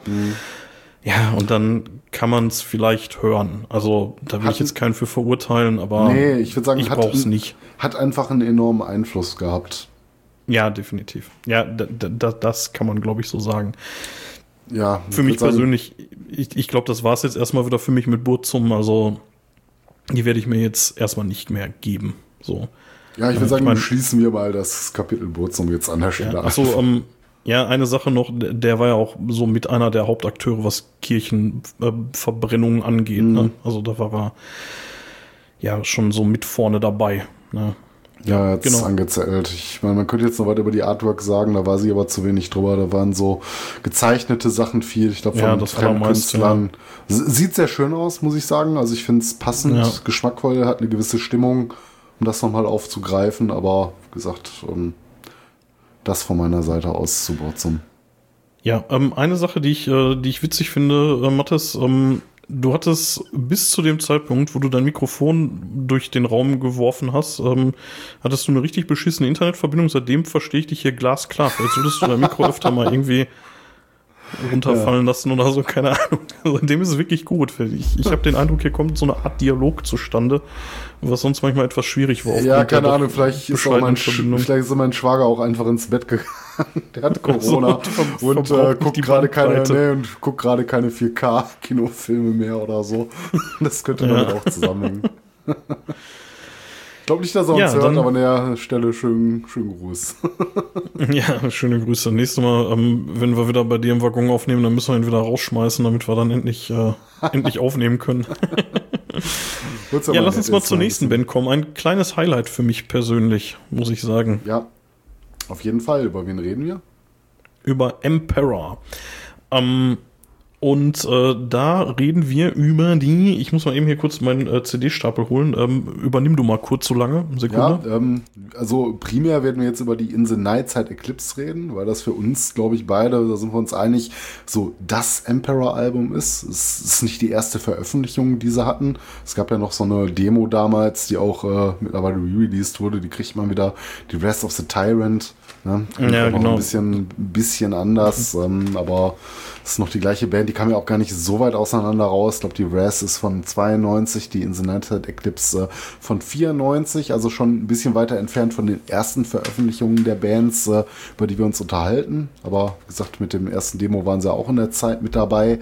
Ähm, es gibt einige Leute, die werden sagen, ähm, es gab bessere Alben, die sie gemacht haben. Ne, viele halten die Anthems äh, to the Waking at Dusk für die beste Veröffentlichung. Insgesamt muss man auch sagen, Emperor ist keine Band, die sehr viele CDs rausgebracht hat. Ja, das ist überschaubar. Hat. Das ist ich absolut glaub, ich überschaubar. ja, es, äh, ich nicht. Ich habe noch, die- noch die Ensems und die West dürfte ich auch haben, das Re-Release. Ähm, es gab dann noch die 99, die ähm, äh, Nine Equilibrium und Ja, die äh, zwei- ich. 2.1 die Prometheus und das Die hab ich auch. glaube ich. Ne? Also zumindest Ja. an Alben. Es gab noch ein paar EPs, aber an Alben gab es da einfach nicht mehr. Und warum ist die Nightside Eclipse, ähm, warum ist das unsere Wahl? Ähm, boah, kann ich dir ehrlich gesagt gar nicht so richtig genau sagen. Ähm, also ich finde, es ist auf jeden Fall die beste von denen, so zumindest aus der, ja, aus dieser Zeit. Ne? Ja, die ist scheiße geil, ne? Ja, die ist auch wirklich von vorne bis hinten ist die wirklich richtig gut. Und ähm, was ich daran so spannend finde an der Platte, die ist halt mega aggressiv, die ist mega finster. Ähm, die sind aber im Gegensatz zu allen Bands, die wir bis jetzt hatten, und dafür mag man mich jetzt umgedreht ans Kreuz nageln, ähm, die können ihre Instrumente spielen. So. Ja, also, und darf man noch mal kurz hervorheben, zu was für einer Zeit das Album erschienen ist? Wie alt waren die da? 17? Die waren noch keine 18, glaube ich, ne? Die waren doch noch ich verdammt jung. Also, das also, weiß ich da jetzt konkret nicht. Ja, die, waren die waren sehr jung, ja. Äh, wann ist die denn überhaupt erschienen, die in The Night Side äh, Eclipse? Ich meine, 94 die waren, muss das gewesen sein. da saßen die schon im Knast teilweise. Teilweise. Ähm, ja, ja, also, äh, also teilweise saßen die im Knast, als die erschienen ist schon. Die wird halt vorher irgendwie aufgenommen. Ja, ähm, auch da gibt's kein großer, ähm, großer Abriss, aber ähm, Faust, der Drummer, hat äh, auch einen Mord auf dem Kerbholz. Der hat äh, einen Schwulen abgestochen im Olympiapark von Lillehammer. Und ähm, das auch schon, ähm, ich glaube, ein Jahr bevor, äh, bevor Euronymous umgebracht wurde. Das ist dann erstmal ein Jahr lang nicht, äh, nicht aufgeklärt worden und kam dann erst im Zuge der Ermittlungen dann nachher dann Ja. raus, dass er das war. Das heißt, auch hier muss man wieder so ein bisschen an eine Seite stellen. Ne? Also da muss man auch wieder so ein bisschen Kunst und Künstler trennen, was mir da auch immer schwer gefallen ist. Also ich weiß nicht, ich, ich hatte immer einen, ähm, ein relativ gutes Verhältnis zu Emperor. Dieses Thema fand ich aber immer schwierig. Und ich Ja, hab dann halt auch natürlich. immer. Also Ja. ich will es auch in keinster Weise, was kann man nicht schönreden, das ist furchtbar ne, und auch verdammungswürdig. Ähm, was vielleicht Ja. dabei einfacher zu akzeptieren ist, ist, dass äh, Bart Faust Eitun ähm, ja gar nicht so die, die äh, Paraderolle bei Emperor inne hatte. Ne? Also im Gegensatz zu, wenn du über eine Band wie Burzum sprichst, äh, das ist halt nur eine Person, um die es geht. Ne? Und äh, Faust hat in der gesamten Emperor-Historie wahrscheinlich nicht so die tragende Rolle gespielt. Ja, nee, das nicht. Also das hat definitiv Isan, ne? Also der, der Gitarrist und Sänger und, und Keyboard spielt er wohl auch noch, zumindest auf der Scheibe hier. Ja, Samos Ähm, auf jeden Fall noch. Ja, der, genau, der auch. Ähm, das sind so schon, schon die Gesichter. Jetzt muss man allerdings auch sagen, dass eben gerade durch diesen Scheiß, den Forster gemacht hat, die auch irgendwie so einen, ja, so einen gewissen Kultstatus gekriegt haben. Und da muss ich sagen, ich habe mir so ein, so ein Live-Video angeguckt von Emperor, ähm, auf dem Wacken 2014 haben die gespielt und da war Faust halt auch wieder an den Drums. Der ist, ich weiß gar nicht, wann der wieder rausgekommen ist, irgendwie 2009 oder so schon. Also der saß auch irgendwie so 15 Jahre oder so. Und ähm, das, nee, ich, ich glaube sogar weniger. Ich glaube, der saß sogar nur irgendwie neun Jahre oder so. Äh, es ist auch scheißegal. Finde ich für einen Mord auf jeden Fall auch irgendwie krass wenig. Naja, ähm, lange Rede. Du siehst diesen Typen, der sitzt hinter seiner Schießbude und der sieht halt einfach aus wie jeder andere. So, ne? Also kein Corpse Paint, kein gar nichts. Also tragen die auch heute wohl nicht mehr wirklich. Ähm, also zumindest bei dem Auftritt nicht. Und die, die kannst du optisch nicht von den Flames unterscheiden. So, würde würd ich mal behaupten. Und ähm, ich weiß nicht, Ja. ey, ganz ehrlich, ich finde das einfach schwierig, die, diese Normalität, die da so reingebracht wird. Ne? Der Typ, der sitzt da, der trommelt da irgendwie äh, sein, seine Lieder da runter und äh, daneben steht der, steht der Drum-Tech, der ihm irgendwie den Monitor einrichtet. Ich frage mich immer so ein bisschen, ist das eine Chance, die du verdient hast?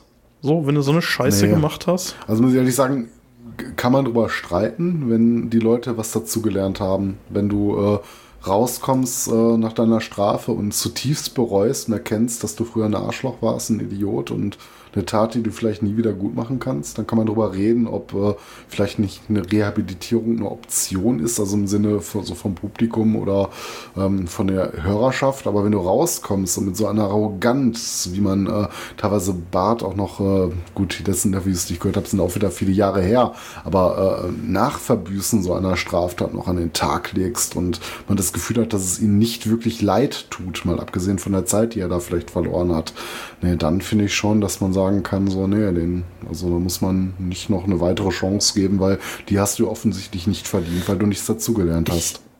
Ich, ich bin mir nicht sicher, ob der irgendwie bereut, ob der irgendwie Wiedergutmachung leistet oder so, keine Ahnung. Ähm, trotzdem der Typ, den er da irgendwie ähm, unter, unter irgendeinem Vorwand da in den Wald gelockt hat und dann irgendwie mit über 30 Messerstichen abgemurkst hat, so der ist tot und Faust sitzt auf dem Wacken.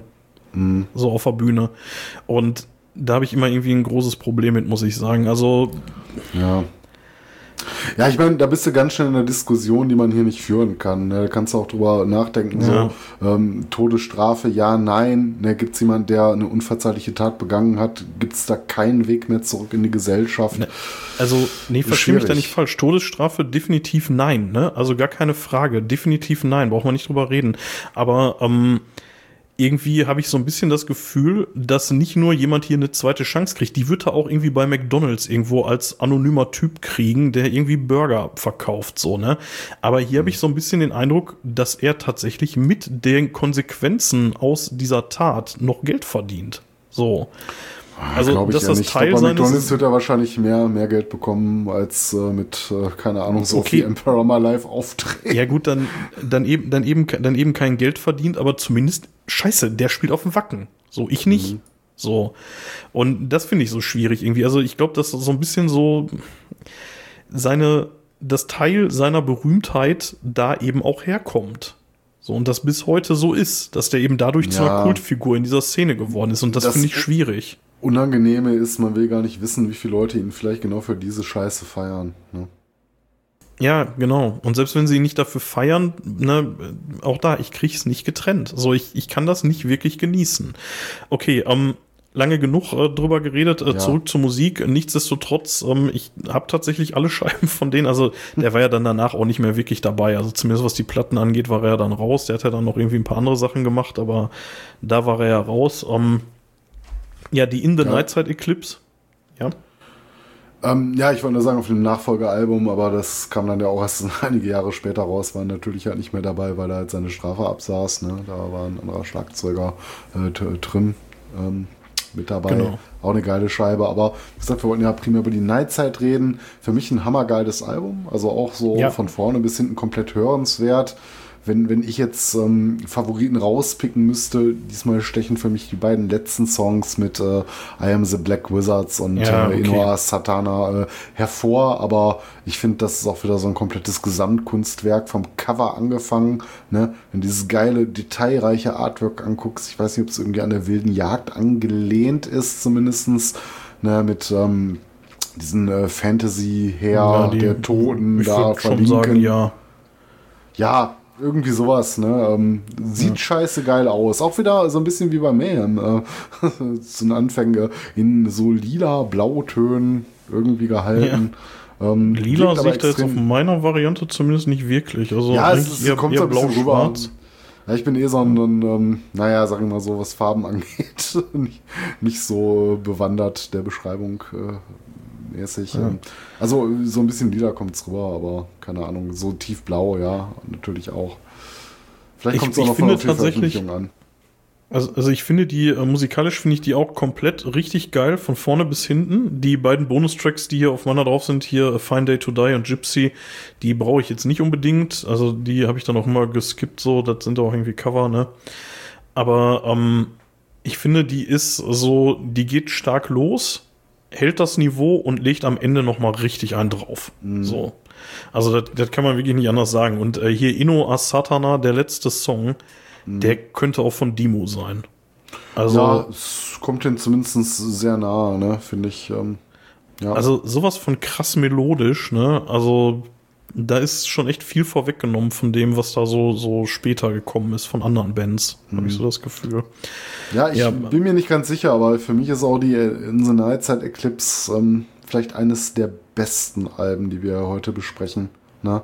So einfach so ja, vom reinen Gefühl her, ja. von der, von der Hit-Dichte fast, äh, wenn man das im Black Metal ja. überhaupt so sagen darf. Ne?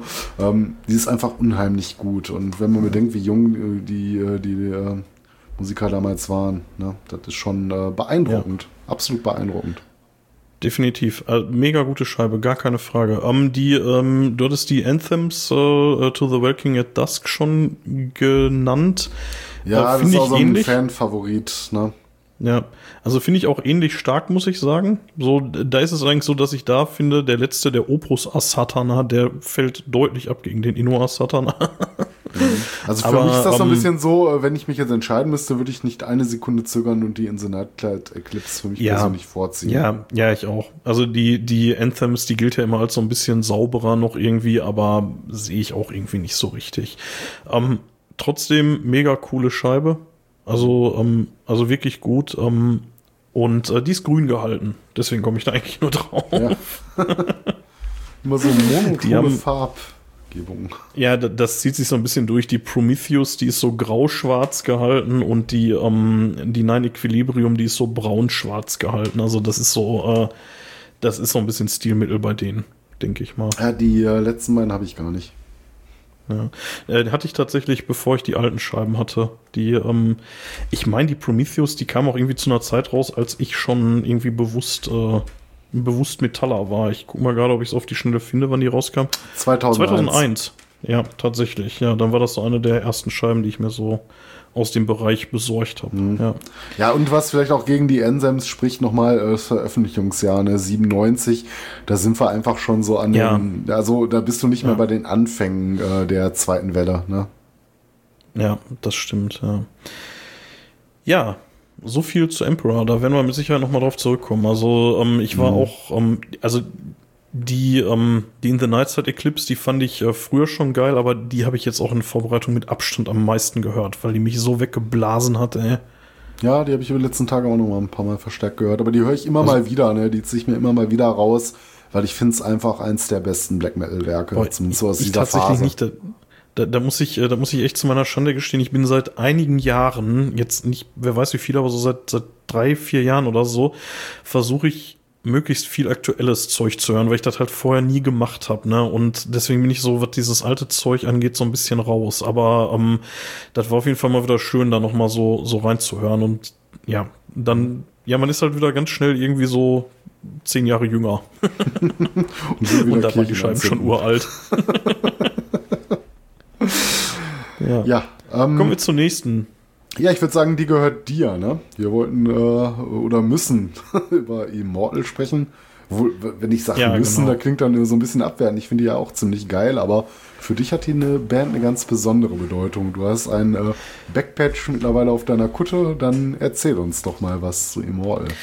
Ja, äh, tatsächlich ist es aber so bei Immortal, ähm, dass ich die zwar, also ich finde davon jede Scheibe wirklich gut. Da ist äh, nichts bei, wo ich sage, das ist wirklich scheiße. Also ja, ich finde die Blizzard Beast, die fällt so ein bisschen ab irgendwie so im Gesamtkunstwerk. Ich muss eigentlich auch sagen, dass ich mit den Frühwerken nicht so richtig viel Spaß habe. Also ähm, wir wollten ja heute so ein bisschen über die Pure Holocaust reden und über die äh, Battles in the mhm. North. Ne?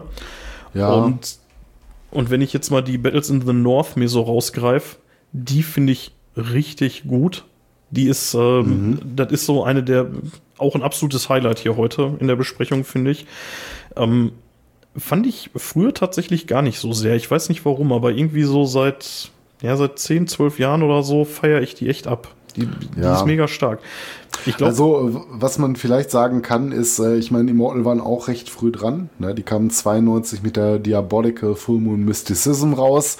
Ähm, da sind wir uns, glaube ich, einig, dass das nicht deren bestes Werk ist, auch wenn oft manchmal so die Erstlingswerke gerne äh, für das äh, Nonplusultra äh, ähm, der Band gelten können. Aber ja. das ist, glaube ich, bei uns beiden so, dass wir die, die erste jetzt nicht äh, unangefochten auf Platz 1 setzen würden. Die ist nicht scheiße, aber ähm, die haben bessere Sachen gemacht. Ja, und ich, also was da natürlich auch wieder so ein bisschen ist, auch hier sind wir wieder beim ähm, die Scheiße ernst nehmen. Ne? Also ich meine, damit hatten ähm, Immortal schon länger ein Problem mit dem ernst genommen werden, weil ähm, ich hatte im Vorfeld schon äh, dieses geile Bild, über das ich irgendwann in dem Podcast schon mal erzählt hatte.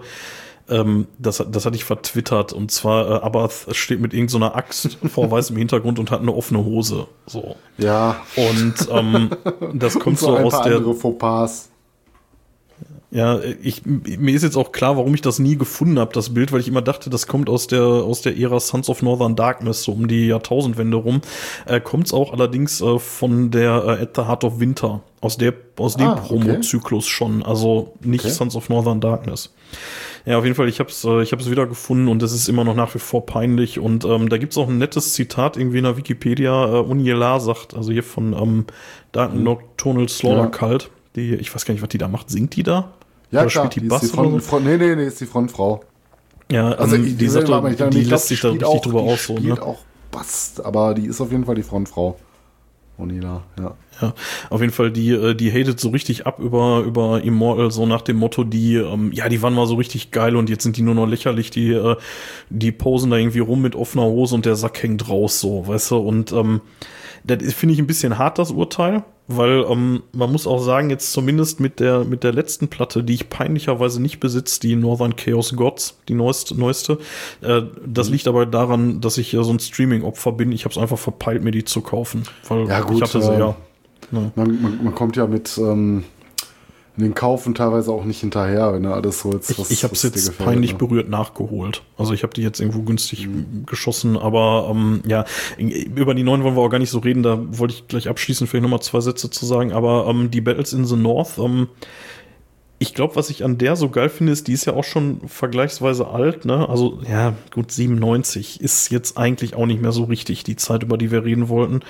Ähm, Das ist das äh, einzige Problem, was ich so ein bisschen mit, mit der Platte habe, ihr Erscheinungsjahr, dass das für die äh, zweite Welle so nicht die Bedeutung haben kann. Aber ja, qualitätstechnisch äh, natürlich nochmal eine Steigerung, äh, insbesondere, ähm, ja, äh, nee, gar nicht, weil die Blizzard Beasts kamen danach raus. Das war nochmal so ein kleiner Abfall. die kam danach, witzigerweise. Ähm, Und ich finde, die, die Blizzard Beast ist schlechter produziert als die Battles in the North und Ja, hat die schlecht, schwächeren Songs. So, also, Also, ich finde auch die Blizzard Beasts in der Gesamtdiskografie von einer großartigen Band wie Immortal ähm, eher so eines der schlechteren Alben, wenn man das überhaupt so sagen kann. Das, wie es bei Maiden die No Prayer war, das ist bei Immortal für mich wahrscheinlich die Ja. Blizzard Beasts, die da so, so ein bisschen abfällt. Ne? also es ist ein bisschen blöd, aber ich finde, an der Blizzard Beast ist das Beste das Cover tatsächlich. also das Cover Art Ja, das ist echt nicht schlecht. Ne? Ja, also ja, die, das ist Jammern auf hohem Niveau, ne? Das ist immer noch eine gute Platte so, aber im, im Werk fällt's halt ab. Ja, die, äh, Mhm. die andere, über die wir reden wollten, ist, äh, ist ja die Pure Holocaust, die ist ein bisschen älter, die Mhm. ist 93. Ja, und, dafür ein Und, überraschend ähm, geiles Teil. Ich finde die ja, ähm, also wirklich ganze Ecke besser als das ein Jahr zuvor erschienene Debütalbum. Ich meine, einfach Definitiv, So, wenn, ja. wenn ich jetzt schon mal so einen Song droppen darf, ne, The Sun No Longer Rises, ne, das ist ein Ja, Teil. das ist ein absoluter Also, Klassiker. Ja. Ja. Ähm, ja, den hätte ich jetzt auch, äh, wenn du mich gefragt hättest, was dein der beste Song darauf ist, hätte ich den auch genannt, den dritten Track, The Sun No Longer Rises, auf jeden Fall. Ähm, allerdings auch die ersten beiden, ne, Unsilent Storms in the North Abyss und äh, Sign for the North Swords to Ride, so Das ist mega generell stark. eine geile Also- Scheibe. Also, das Ja. ist wirklich kein schlechtes Album, für das man sich irgendwie Und- heute schämen müsste oder so, ne? es ist ultra brutal, ne? Also beide Scheiben, ne? Also auch die äh, auch die Battles in the North und die Pure Holocaust, das ist das ist einfach richtig puristischer Black Metal. Da ist einfach nix Gitarre, Bass, Schlagzeug, Brüllen fertig. So. Ja, wo, Ne? wobei Immortal ja immer behaupten, die würden kein Black Metal spielen. Wie nennen die es? Ja, die machen Dark Blushirk Metal. Ja, ja. Metal. Ja, Ja, das es ist, so natürlich Black Metal. Schwachsinn, aber gut. Ja, möglicherweise trägt Satan, auch das so ein bisschen dazu bei. ja, möglicherweise Ja, trägt kann auch das so sein. ein bisschen dazu bei, dass man die nicht so richtig ernst nehmen kann. Ne? Und ich meine jetzt so Mhm. auch in den letzten Jahren irgendwie, aber ey, ganz ehrlich, die Soloplatten von dem, die mag ich ja ganz gerne, aber die Videos davon, die darfst du dir echt nicht angucken. Das ist nur Ja. peinlich. Das ist einfach nur auch- peinlich. Besser So, früher das nicht ist- angeguckt. Ja. Ähm, Naja, um, egal. Auf jeden Fall, ich, ich muss sagen, ich finde insgesamt die späteren Werke tatsächlich noch besser, muss ich leider sagen. Mhm. Also die Battles in the North fängt, also damit fängt es so ein bisschen an.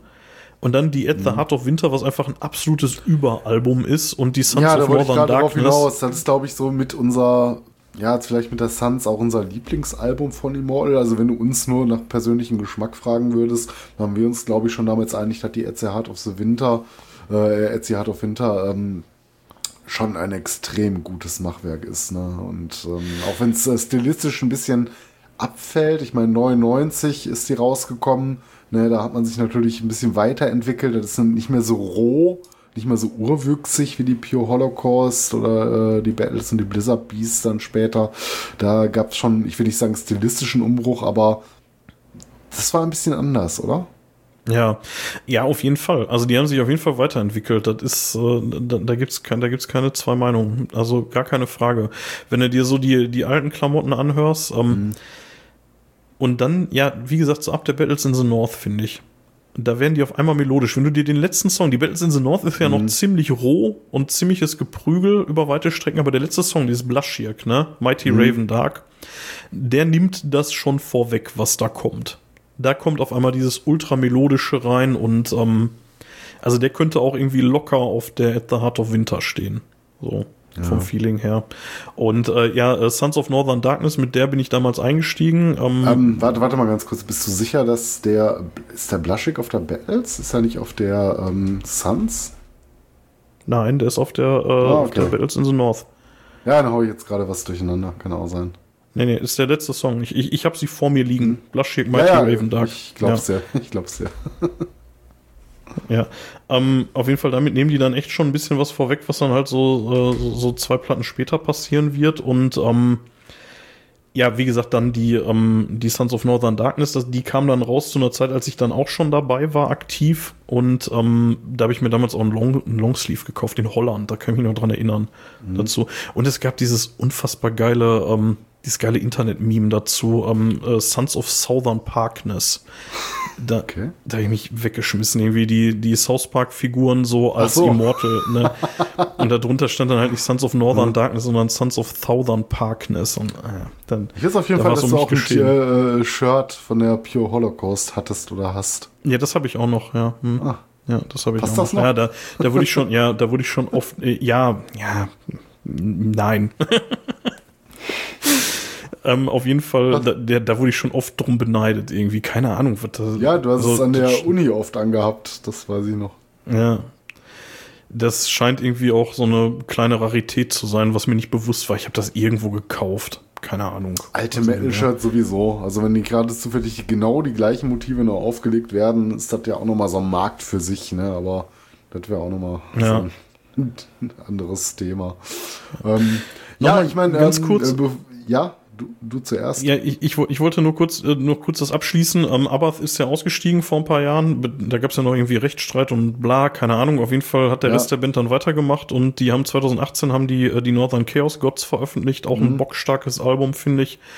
Und ähm, jetzt ganz aktuell äh, War Against All erscheint jetzt im. Mai. Und da ist seit zwei Tagen oder so ist da der Titelsong als Lyric-Video auf YouTube. Mega stark. Auf jeden Fall mal reinhören. Absolute Empfehlung. Ja da genau wollte ich auch drauf. Äh, vielleicht noch kurz mit der Besonderheit, so, okay. äh, was, ähm, nee, kein Thema. Ähm, nur was bei Immortal auch so besonders ist, finde ich so ein bisschen die Stimme auch von Abbas, äh, ähm, ne, dieses, dieses, Knurrige, so ein bisschen. Ja. Das äh, war so ein, ja, ich will nicht sagen Alleinstellungsmerkmal, es gibt noch ein paar andere Bands, wo du ähnliche Tendenzen hast, aber das klang schon immer so ein bisschen besonders und auch immer sehr, sehr geil. Ein super Sänger, aber ähm, ich würde sagen, dass Demonas auch aktuell einen sehr guten Job macht, auf jeden Fall. Und, ja, äh, hätte ich nicht gedacht. Also, und ich, bin ich auch hätte gedacht, die Mortal sind tot danach. Ja, hätte, hätte man gedacht, aber das macht er ziemlich gut und ich ja. freue mich auch auf das neue Album. Also ich bin ja. sehr gespannt. Um, zu Abath irgendwie, um, Du hattest eingangs gesagt, dass Black Metal ja ausgezeichnet wird so ein bisschen durch diesen kreischigen Gesang und das ist halt bei Immortal so gar nicht, ne? Ja, genau, das Also- ist halt anders. Deswegen finde ich so äh, erwähnenswert, ne? weil Immortal da so ein bisschen rausfallen, dass da keiner ins Mikro, Mhm. Mikro schreit, sondern aber es einfach dieses Knurren in dieser Stimme hat. Ne? Das, ja, das, das geht schon fast in so eine Death Metal Growling Richtung, ne? Also nicht ganz, aber so es, es ja, geht noch in ein bisschen anders, die Richtung. aber das ist Ja. schon anders als der Großteil aller anderen Black Metal Bands. Das ist, das ist so, so, so, so kehlig, würde ich es beschreiben. irgendwie, ja. Ja. Ja, Ja, auf jeden Fall sagen. eine von meinen absoluten Favorite Bands, haben, soweit ich weiß, keinen großen Dreck am Stecken. Außer die üblichen Alkoholexzesse und so. Das, äh, Ja, oder mal dumme Kommentare in irgendwelchen Interviews, aber das findet man Ja, zuhauf. Ne? gut, dann, ja, sind, sind halt auch alles nur Idioten, keine Frage. Aber ähm, diese, diese Sauferei, die scheint wohl auch bei Abath so einer der Gründe gewesen zu sein, warum er dann auch gegangen wurde bei Immortal. So. Aber man muss auch sagen, auch die, ähm, die Sachen, die er dann unter dem Label I gemacht hat, die fand ich auch ziemlich gut. Und ähm, Ja, auch das, was er als Abath ziemlich abgefeiert. Ja. Ja, die fand ich, die fand ich richtig gut. Das ist, äh, das ist wie Immortal in noch melodischer. So. Und ähm, die Sachen, die er dann jetzt als Abath gemacht hat, hat er, glaube ich, zwei Scheiben gemacht. Ähm, die letzte, ich weiß gar nicht, wie die hieß, Outstrider oder so, die kam letztes oder vorletztes Jahr raus. Letztes Jahr. Die hatte ich in meiner ähm, Top 10 für die Silvesterfolge äh, nicht drin, aber die, ähm, die wollte ich, glaube ich, mit reinnehmen. Ja, ich, ich hatte genug die andere starke mitbestellt. Äh, damals ähm, Ja, ja. beim äh, Van Records, als ich mal wieder eine kleine Ja, genau. aufgegeben habe. Genau, die, ähm, genau, die habe ich hier liegen und ähm, ja, kann man alles hören, ist alles cool. Also man kann halt beides haben. Man kann Immortal haben und man kann Abath haben im Moment. Könnte nicht schöner sein. Naja, egal. ähm, so viel zu Immortal sind wir ein bisschen jetzt abgeschwiffen, aber das war auch, glaube ich, klar bei der Band, weil ähm, ja, die Frühwerke sind halt einfach nicht so stark. Muss man leider Ja, sagen. geht. Also, wie gesagt. Also ähm, äh, zumindest, ja, Pure- nicht, nicht die Frühwerke, das war jetzt Pure- falsch, aber die, ähm, die Diabolical Full Moon Mysticism, die ist nicht so stark und danach ist es ja dann eigentlich schon, schon eher wenn wieder die, vorbei. Ähm, abzüglich der Blizzard Beasts, ja. Das muss man Ja. so sagen. Ja. wobei, stimmt nicht ganz, die Pure Holocaust, was hatte ich gesagt, 93, ja, die fällt da eigentlich genau rein, ne? Ja. Das, äh, wegen, äh, deswegen fand ich auch, dass das so das Album ist, für das wir uns hier entscheiden Ja. sollten. Ne? Wenn wir eins nennen, Ja, wäre es vielleicht die Pure Holocaust. Aber auch, ja, egal, aber nur aus einem einfachen Grund. Ähm, ich finde einfach die Battles in the North mit 95, ja, kannst du noch mit reinnehmen, weil ich finde auch so viele Werke von 96 spielen noch eine Rolle, weil das so überhaupt so ein mega geiles Veröffentlichungsjahr für Black Metal war, ne? gerade was so Keyboard-lastige Musik Ich muss dich aber enttäuschen, die ist von 97. Die Ach, the äh, North. Okay. Ähm, wann kam die? Ach, dann war die Blizzard Beast vorher, ne? Nee, die kam noch danach. Ach, Idiotischerweise. Also, ähm, ich, warte, ich, äh, ich, ich will hier noch mal gerade, sorry, ihr hört jetzt hier CD-Geraschel irgendwie, aber Ja, ich meine, das ist jetzt auch nicht so tragend wichtig. Äh, Auf jeden ja, Fall, sie Blizzard kam ein bisschen später. Hier steht tatsächlich auch 97. Jetzt könnte es natürlich sein, dass äh, eine von Ähm, beiden Copyright-Angaben nicht ganz stimmt. Nee, danach kannst du auch nicht immer gehen, was da hinten irgendwie draufsteht. So, wenn das veröffentlicht Ja. wird, das äh, ist nicht zwingend immer das, was dann hinten draufsteht. Und gerade wenn du so Releases hast, dann steht auch gerne mal 2000 irgendwas drauf, ne? Ähm, Ja, ja, okay. Keine Ahnung, ob es jetzt 95 oder 96 oder 97 war. Ähm, auf jeden Fall mit der Pure Oh, Holocaust. du ein hast recht, Battles in the North ist 95. Dann muss Ah, das ein Re-Release gewesen ja. sein, was ich hier liegen habe, ja. Tatsächlich, ja. Noch nicht ganz an Demenz erkrankt. Ja, und äh, ja, Blizzard Beast dann 97. Ja, okay, dann, dann passt es ja doch noch. Dann passt es ja doch noch. Okay. ja. Gut, haben wir den Trueness-Faktor hier noch, äh, dem doch noch Genüge getan. ja, sehr gut. So, ähm, zurück aus der nächsten Pipi-Pause widmen wir uns auch direkt der nächsten Band. Ähm, wir haben gerade schon festgestellt, dass wir zeitlich nicht so ganz unser Ziel erreichen werden, was wir uns mal gesetzt hatten. Wir hatten so gesagt, so anderthalb, zwei Stunden. Ich denke, es wird ein Ja. bisschen mehr werden. Wie immer. Ja, ähm, Oder wie meistens. ja, shit happens. Ähm, die nächste Band, Satyricon. Mathis, was haben wir uns rausgesucht? Ja, als äh, Album waren wir, glaube ich, uns relativ schnell einig, dass wir nicht das, ähm, nicht die ersten Werke nehmen, obwohl wir waren uns gar nicht so einig. Ich hatte ja schon die Dark Medieval Times, äh, äh, den ersten langen Spieler vorgeschlagen, weil ich die auch ziemlich gut finde. Aber im Prinzip müsstest du so die ersten drei nennen. Ne? Shadow's Throne stand ihm auch wenig nach und aber das Opus Magnum kann man, glaube ich, so ein bisschen sagen, war 96. Auf da so ein total geiles Jahr für den Black Metal, die Nemesis Divina. Ja, absolut großartiges Ding. Und ähm, ich glaube auch somit einer der ersten Berührungspunkte, die ich mit Black Metal hatte. Ähm, nach Dimo Borgir. Wegen, wegen dem Titelvideo.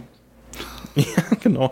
ähm, ich weiß nicht, ob ich die Story mal schon mal erzählt hatte hier im Podcast, aber ich äh, war damals äh, so ja, so um die Jahrtausendwende, so 2000, 2001 oder so, war ich äh, häufiger mal in so einer Kneipe, die wirklich nichts mit Metal zu tun hat, aber da rannte immer so ein Typ rum, der war da irgendwie voll drin gefangen. So, und der, der hat immer den Begriff Nukleargeprügel geprägt für mich.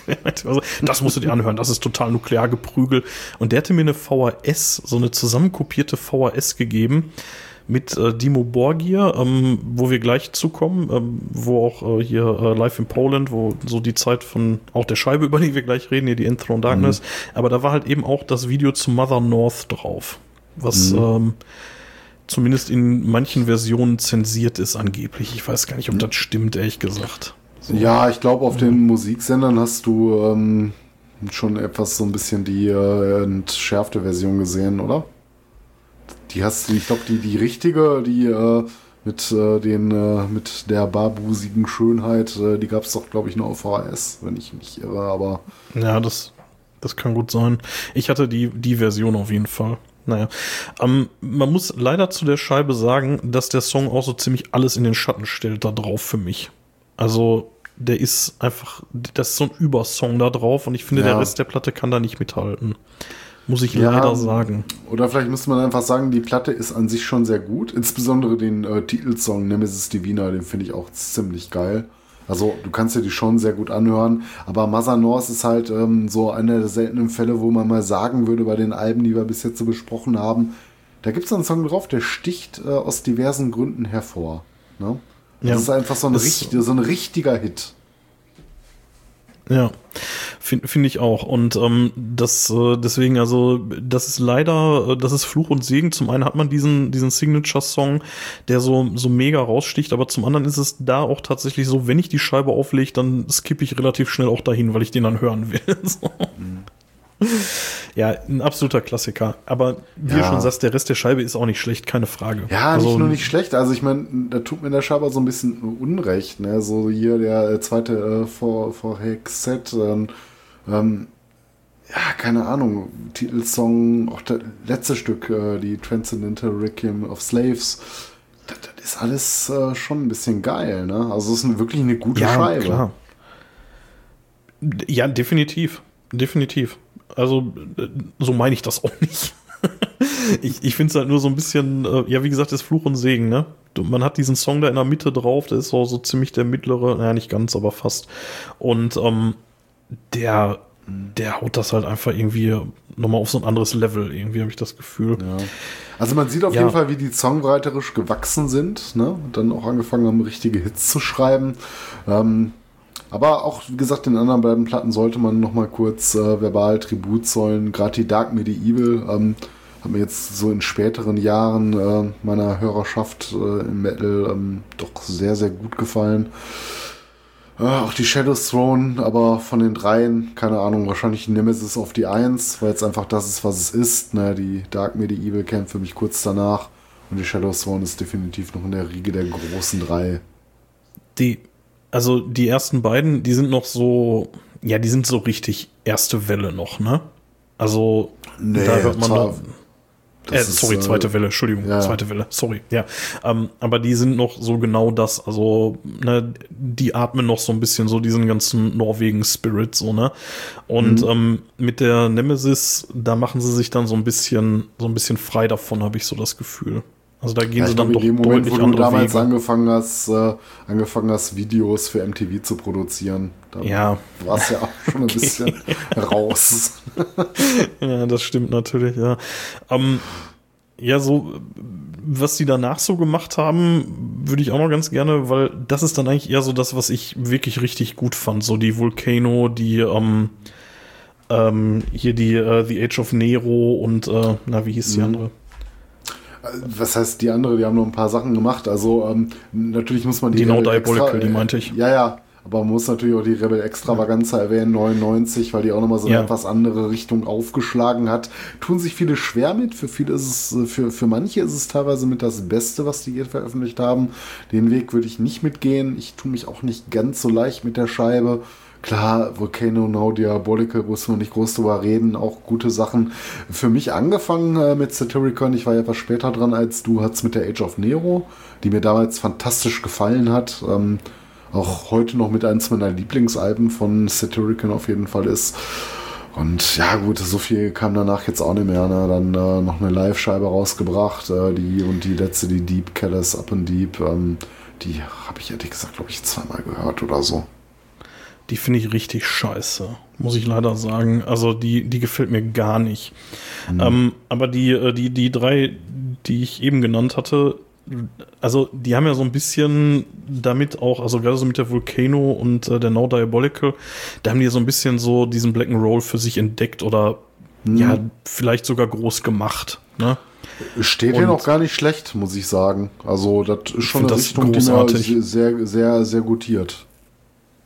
Ja, also finde ich, finde ich absolut großartig, sind meine absoluten Lieblingsscheiben von Satyricon, die beiden, und äh, die äh, The Age of Nero steht da auch nicht weit hinter. So.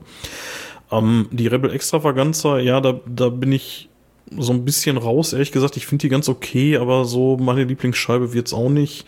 Ja, und natürlich dann eben so die Nemesis, ne? Die ja, da so gut, zwischen steht. Das ist das Opus Magnum, würde ich sagen. Und dabei kann man es dann auch, glaube ich, bewenden lassen. Jetzt drückst du aber aufs Gas hier, ne? Jetzt willst du fertig werden. nee, nur ich habe, äh, ich von meiner Seite aus habe jetzt gar nicht mehr so viel über Satyricon ja, zu wir sagen. Wir haben kaum also zehn Minuten über Satyricon geredet, hör mal. Nein, ja, also ja, man hast, kann hast auch gar nicht. Was? Nein, also man kann auch gar nicht so viel, glaube ich, mehr über die verlieren. Also ich finde, dass, ähm, dass die in den letzten Jahren irgendwie einen komischen Weg gehen. Jetzt, jetzt haben sie irgendwie diese Ausstellung, irgendwie Satyricon in Munch, da in, äh, ich glaube in Oslo und Oh, ich weiß ja. nicht, ey, das wird mir alles zu künstlerisch irgendwie. Das, mhm. das ist ja, so ein bisschen wie diese ja ganzen Blabla ja. and Orchestra Nummern so, ne? Das kann Auf. funktionieren, aber boah, ich mhm. finde Satyricon, das ist irgendwie, das dreht so, irgendwie ab. Brauche ich da halt nicht an der Stelle, ne? Ich meine, ja. kann mal geil sein, aber da, da würde ich es jetzt nicht vermissen, wenn sie es nicht machen würden. Ähm, vielleicht noch eine nette Anekdote, kannst dich noch erinnern. Ich glaube, auf dem Hellfest war es auch, äh, da hatten wir doch mal irgendwie ähm, Mercher getroffen, die äh, bei der Satyricon Tour für Satyricon und äh, Endstille dabei waren. Ja. Und haben uns nicht mit ja, denen der war für Endstille wie, da. wie, wie, wie scheiße wir alle Endstille damals fanden. Ja, also ich, ja, jetzt, wobei, jetzt, wo ich das gerade ausgesprochen habe, bin ich mir gar nicht mehr so sicher. Wir haben mit dem irgendwie an, ähm, an irgendeinem so Fressstand gesessen und haben mit dem gelabert und der war irgendwie Mercher. Ich glaube, der war sogar für Satyricon da, war aber eigentlich mhm. der von Endstille oder umgekehrt. Ich weiß es nicht mehr genau. Ja. Eine von beiden Varianten war es auf jeden Fall. Und der hat da so ein Wobei paar Anekdoten erzählt. Nur mal kurz ähm, für, für, die Fans, für die drei des Podcasts. Äh, ich möchte damit auch zurückrudern. Ich finde Endstelle heute nicht mehr scheiße. Zumindest vieles nicht. Ähm, ja, keine Ahnung. Ehrlich gesagt sind die so ein bisschen an mir vorbeigegangen. Ähm, ich fand sie damals nicht so gut und danach habe ich mich nicht mehr dafür interessiert. Ja, um, ähm, eine Zeit habe ich halt viel Power Metal gehört. Da ist das natürlich so der absolute Gegenpart, aber wir uns ja gar nicht über Endschild unterhalten. Ich wollte nur darauf hinaus, eine nette Anekdote ist ja, ähm, bei der Satyricon Tour ist es doch so, dass die, äh, insbesondere glaube ich für Satyre, dem Frontmann, immer irgendwie ein Fitnessstudio buchen müssen oder sowas, ne? Ja, ja, also ich glaube für beide tatsächlich, aber das, ja. ja das war irgendwie so, ähm, also hat er erzählt, ich weiß nicht, ob das stimmt, ne? Es kann auch alles irgendwie blödes, blödes Tour-Leben-Gelaber sein, keine Ahnung. Aber da hieß es irgendwie, dass für die Band, also für die zwei Leute halt, Satyr und, ähm, äh, und äh, Frost, dass da immer ein, ähm, ja, ein Fitnessstudio gemietet werden müsste und da dürfte auch niemand rein, außer die beiden und so ein Scheiß, irgendwie, keine Ahnung. Ja, kein so Plan. Manowar-mäßig, keiner darf Ja, ja, genau. Ja. Vielleicht noch, vielleicht noch ganz, äh, ganz spannend irgendwie der, ähm, der Frost, der Drummer, der darf ja nicht in die USA einreisen, ne? Irgendwas Weil der da, ja. wegen irgend, ja, der hat irgendwie wegen Körperverletzung oder so hat der mal irgendwie eine, ähm, hat er eine Verurteilung mal gekriegt und ähm, ich weiß, ich weiß gar nicht, ob er eine Gefängnisstrafe gekriegt hat oder nur eine Bewährungsstrafe. Auf jeden Fall, deswegen durfte der nicht in die USA einreisen und äh, deswegen hat der äh, Slipknot-Drummer, der Joey Jordison, hat dann übernommen für den auf der US-Tour mal vor ja, rest, zehn Jahren. Rest in, rest in Peace an der Stelle. Ja. ja. ja aber fand ich, äh, fand ich irgendwie ganz witzig, dass ich meine, Slipknot sind halt noch mal eine andere Liga, so, ne? Ja, definitiv. Und, ähm, ja, und der äh, hat dann für Satyricon getrommelt. So. Mhm. Ich weiß nicht, ob da irgendwie vorher schon irgendwie zarte Bande geknüpft waren, wahrscheinlich. Mhm. Ja. Also ähm, meine ich jetzt nicht mal musikalisch, ne, aber ähm, Slipknot sind halt so ein weltweit Stars und Satyricon ist natürlich immer noch äh, eine Band, äh, die vielleicht von ihrer Musik ja. leben kann zu großen Teilen, aber ähm, natürlich der Musik geschuldet immer noch äh, Underground sind. In ja, ist, auf jeden Fall. Das sind, das sind zwei unterschiedliche Klassen, definitiv. Ja. Naja, egal. Ja, das äh, wäre es dann tatsächlich auch, was ich äh, zu Satyricon habe. Ähm, kommen wir zu ähm, ja, zu meinem eigentlich vorher als Highlight vermuteten ähm, Blog. Und jetzt muss ich leider sagen, habe ich mit Abstand mich am wenigsten darauf vorbereitet. War aber auch nicht nötig, weil wir reden jetzt über Dimo Borgir und mhm. das ist ja nur seit 20 Jahren oder, ja, seien wir ehrlich, 25 Jahren meine absolute Lieblings-Black Metal-Band. Ähm, ja, zumindest eine von denen, aber ähm, wo wir uns auch schnell einig waren. Ich glaube, das war die Band damals, als ich dich kennenlernte, mit der hast du mich auch so ein bisschen für den Black Metal geködert, ne? Also nach dem Motto, hör dir mal was von Demo an und das hat da meistens auch irgendwie gepasst, ne? Aber über welche Scheibe reden wir hier primär konkret? Die haben ja viele ja. geile Sachen rausgebracht. Es war, glaube ich, recht schnell klar, äh, welche es werden wird, aber es gibt natürlich ein paar Teile, die stehen unserer Scheibe nichts nach. Also wir ähm, haben uns jetzt hier als, ähm, als Anspieltipp sozusagen, um jetzt noch mal ein bisschen auf die etwas frühere Black Metal Zeit äh, zu gehen, äh, die Enthroned Darkness Triumphant rausgesucht und ähm, ja. Ob wir damit so hm? in der frühen Phase sind, äh, würde ich ja, mal als dahingestellt lassen. Genau. Das ist äh, 97, glaube ich, rausgekommen, 96, 97 um den Dreh rum. Ähm, man muss sagen, die Historie, die waren natürlich viel früher dran. Ne? Es gab äh, damals das äh, Debüt vor, äh, vor Altit. Also Copyright-Vermerk ist 97. Ich glaube, das stimmt auch tatsächlich. Also bei der Enthrone. Ja, kann, kann sein, kann sein, ja. ja. 97, ja. ja mein Stormblast ist, ist war natürlich früh. Äh, war auch noch so ein Ding, 96, auch ein fantastisches Teil, ne? Ähm, die erste fällt so ein bisschen, glaube ich, für uns beide ab. Ne? Ich glaube, wir finden die beide nicht ja. schlecht, aber äh, das 94er Debüt ist halt, ich weiß nicht, haben die sich nicht mal auch irgendwie auf einem späteren Klappentext für die Musik entschuldigt? Oder irgendwie sowas? Kann ich dir, kann ich dir nicht sagen.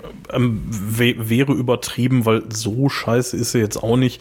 Aber ähm, sie fällt natürlich schon ein bisschen raus, ne? Also so qualitativ. Also mit der, mit der Enthroned Darkness da ist eigentlich schon alles drauf, was Demo ausmacht, finde ich.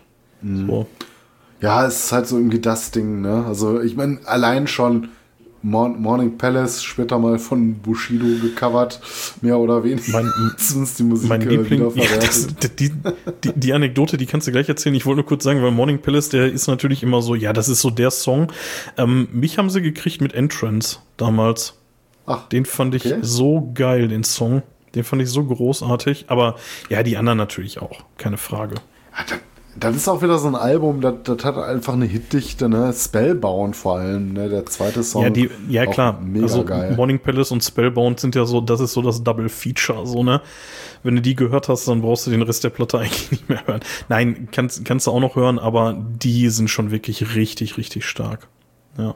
Ähm, Entrance geht in so eine ähnliche Richtung, ist aber so ein bisschen ruhiger. So. Aber ist, ja, wie gesagt, mein absoluter Lieblingssong.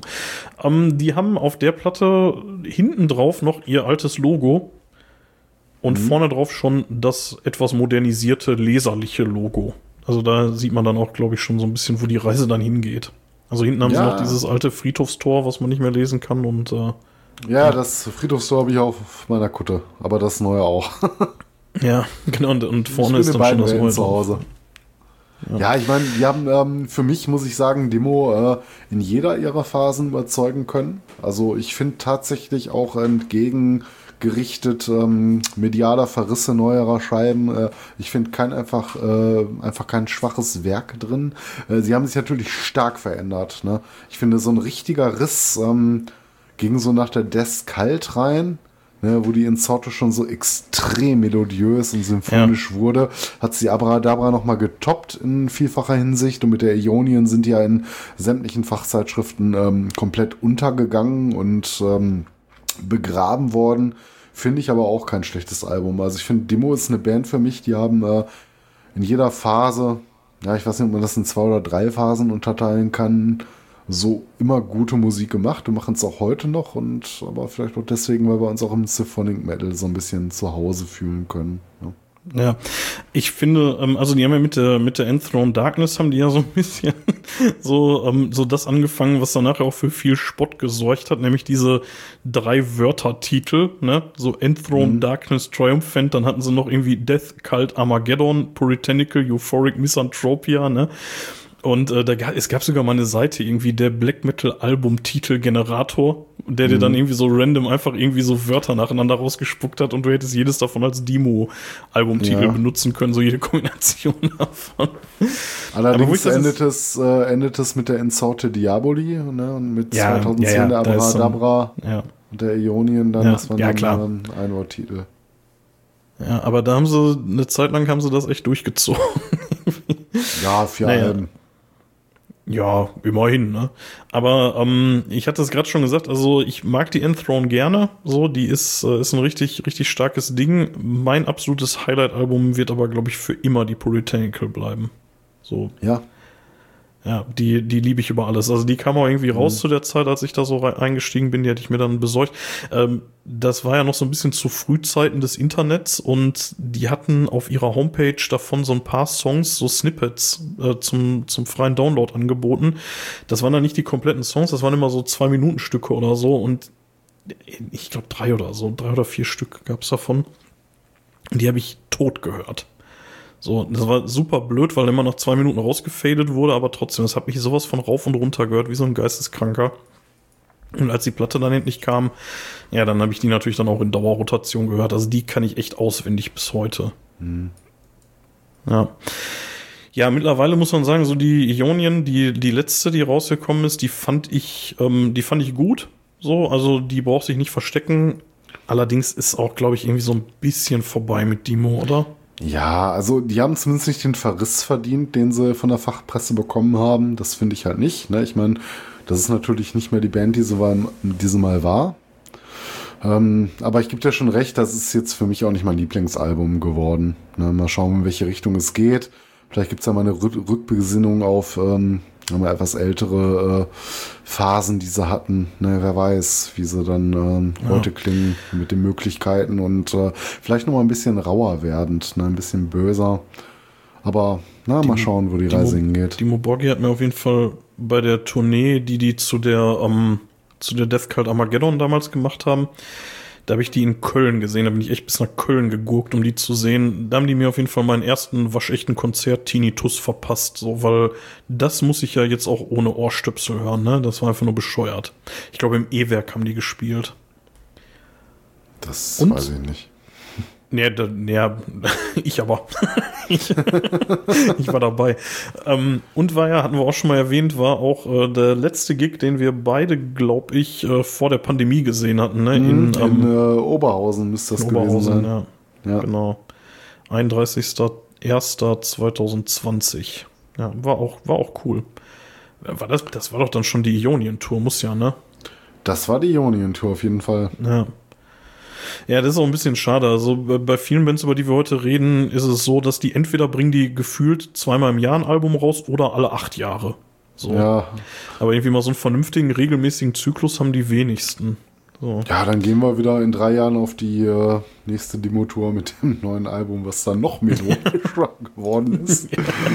Auch wenn Keine das gar nicht geht, aber ja. Ja, ja komm, um, über Demo kann ich lange reden, aber will ich nicht, weil wir haben noch ein bisschen was auf dem Zettel. Kommen wir hm. zu Ja, wir sind, wir sind mit den Norwegern durch, ne? Ja, das ist jetzt so ein, äh, ich will nicht sagen kleines Highlight der Folge, aber man hätte es nicht gedacht. Ne? Ähm, wir haben die ersten äh, Stunden des Podcasts jetzt nur über Norwegen gesprochen. Ja, krass. Allerdings mhm. muss man auch sagen, es war jetzt gar keine so bewusste Entscheidung. Nur das kam so ein bisschen daher, dass die alle so wichtig waren für uns, zumindest unserer, äh, unserer Meinung nach. Aber jetzt haben wir die erste schwedische Band auf dem, ähm, auf dem Radar. Welche ist es? Genau, man, man muss jetzt fairerweise sagen, dass Dead von Mayhem eigentlich auch Schwede ist, aber ja. sei es dahingestellt. also Mayhem ist natürlich definitiv eine norwegische Band, keine Frage. Ja, äh, die Band, über die wir jetzt reden, ähm, ist auch mit M und A und äh, heißt Marduk. Und ähm, da haben wir uns auch ein exemplarisches Album rausgesucht, welches da wäre. Ähm, ja, wir haben gesagt, wir würden jetzt etwas näher die Opus äh, Nocturne oder ist das Opus Nocturne? Ich denke eher lateinisch, ne? Opus Nocturne. Ich denke Opus Nocturne, ja. Opus Nocturne vorstellen. Ähm, ich hätte jetzt noch mit der Source of the Unlight, ein Jahr früher 93 äh, veröffentlicht worden, die Opus Nocturne 94, lag auch alles wieder sehr dicht beieinander. Ähm, wie bei Dark Zone fällt hier schon so ein bisschen, glaube ich, das erste Album raus. Ich finde, die Dark Endless hat auch irgendwie im Gegensatz zu den Folgealben deutlich mehr Death Metal Bezüge und fällt für mich so komplett aus dem ganzen weiteren Schaffenskanon von äh, Marduk so ein bisschen raus.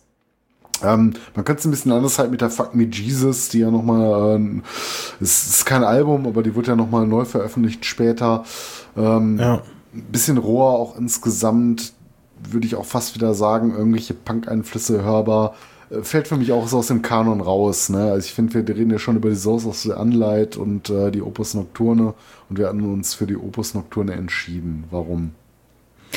Ähm, also ich muss sagen, dass ich die deutlich besser finde. Also ich finde die Those of the Unlight jetzt nicht schlecht, aber ich finde die Opus Nocturne ist das deutlich stärkere Ding.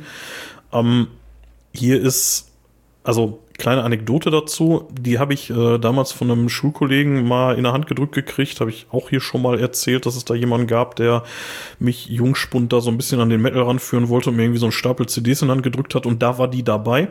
Und ich habe die damals auf meinem Discman gehört und bin irgendwie morgens damit, ich weiß gar nicht mehr, ich glaube, ich bin mit dem Hund rausgegangen oder so in den Wald, so im tiefsten Winter, so, nein, wahrscheinlich war Sommer, aber es war auf jeden Fall noch so einigermaßen dunkel und dann stand ich da, ja, hörst du dir die heute mal an? Und dann kam dieses geile Intro hier, ne, Sulfur Souls und ähm, dann brettern die ja so unfassbar geil los, ne? Und da bin ich echt zusammengezuckt. So, also da stand ich da irgendwie morgens mit meinen, mit meinen Schlappen da im Wald und dann bin kurz so zusammengefahren, als sie dann mhm. losgerast sind. Und ähm, kann ich heute nicht mehr so ganz nachvollziehen, weil so unerwartet kommt das nicht.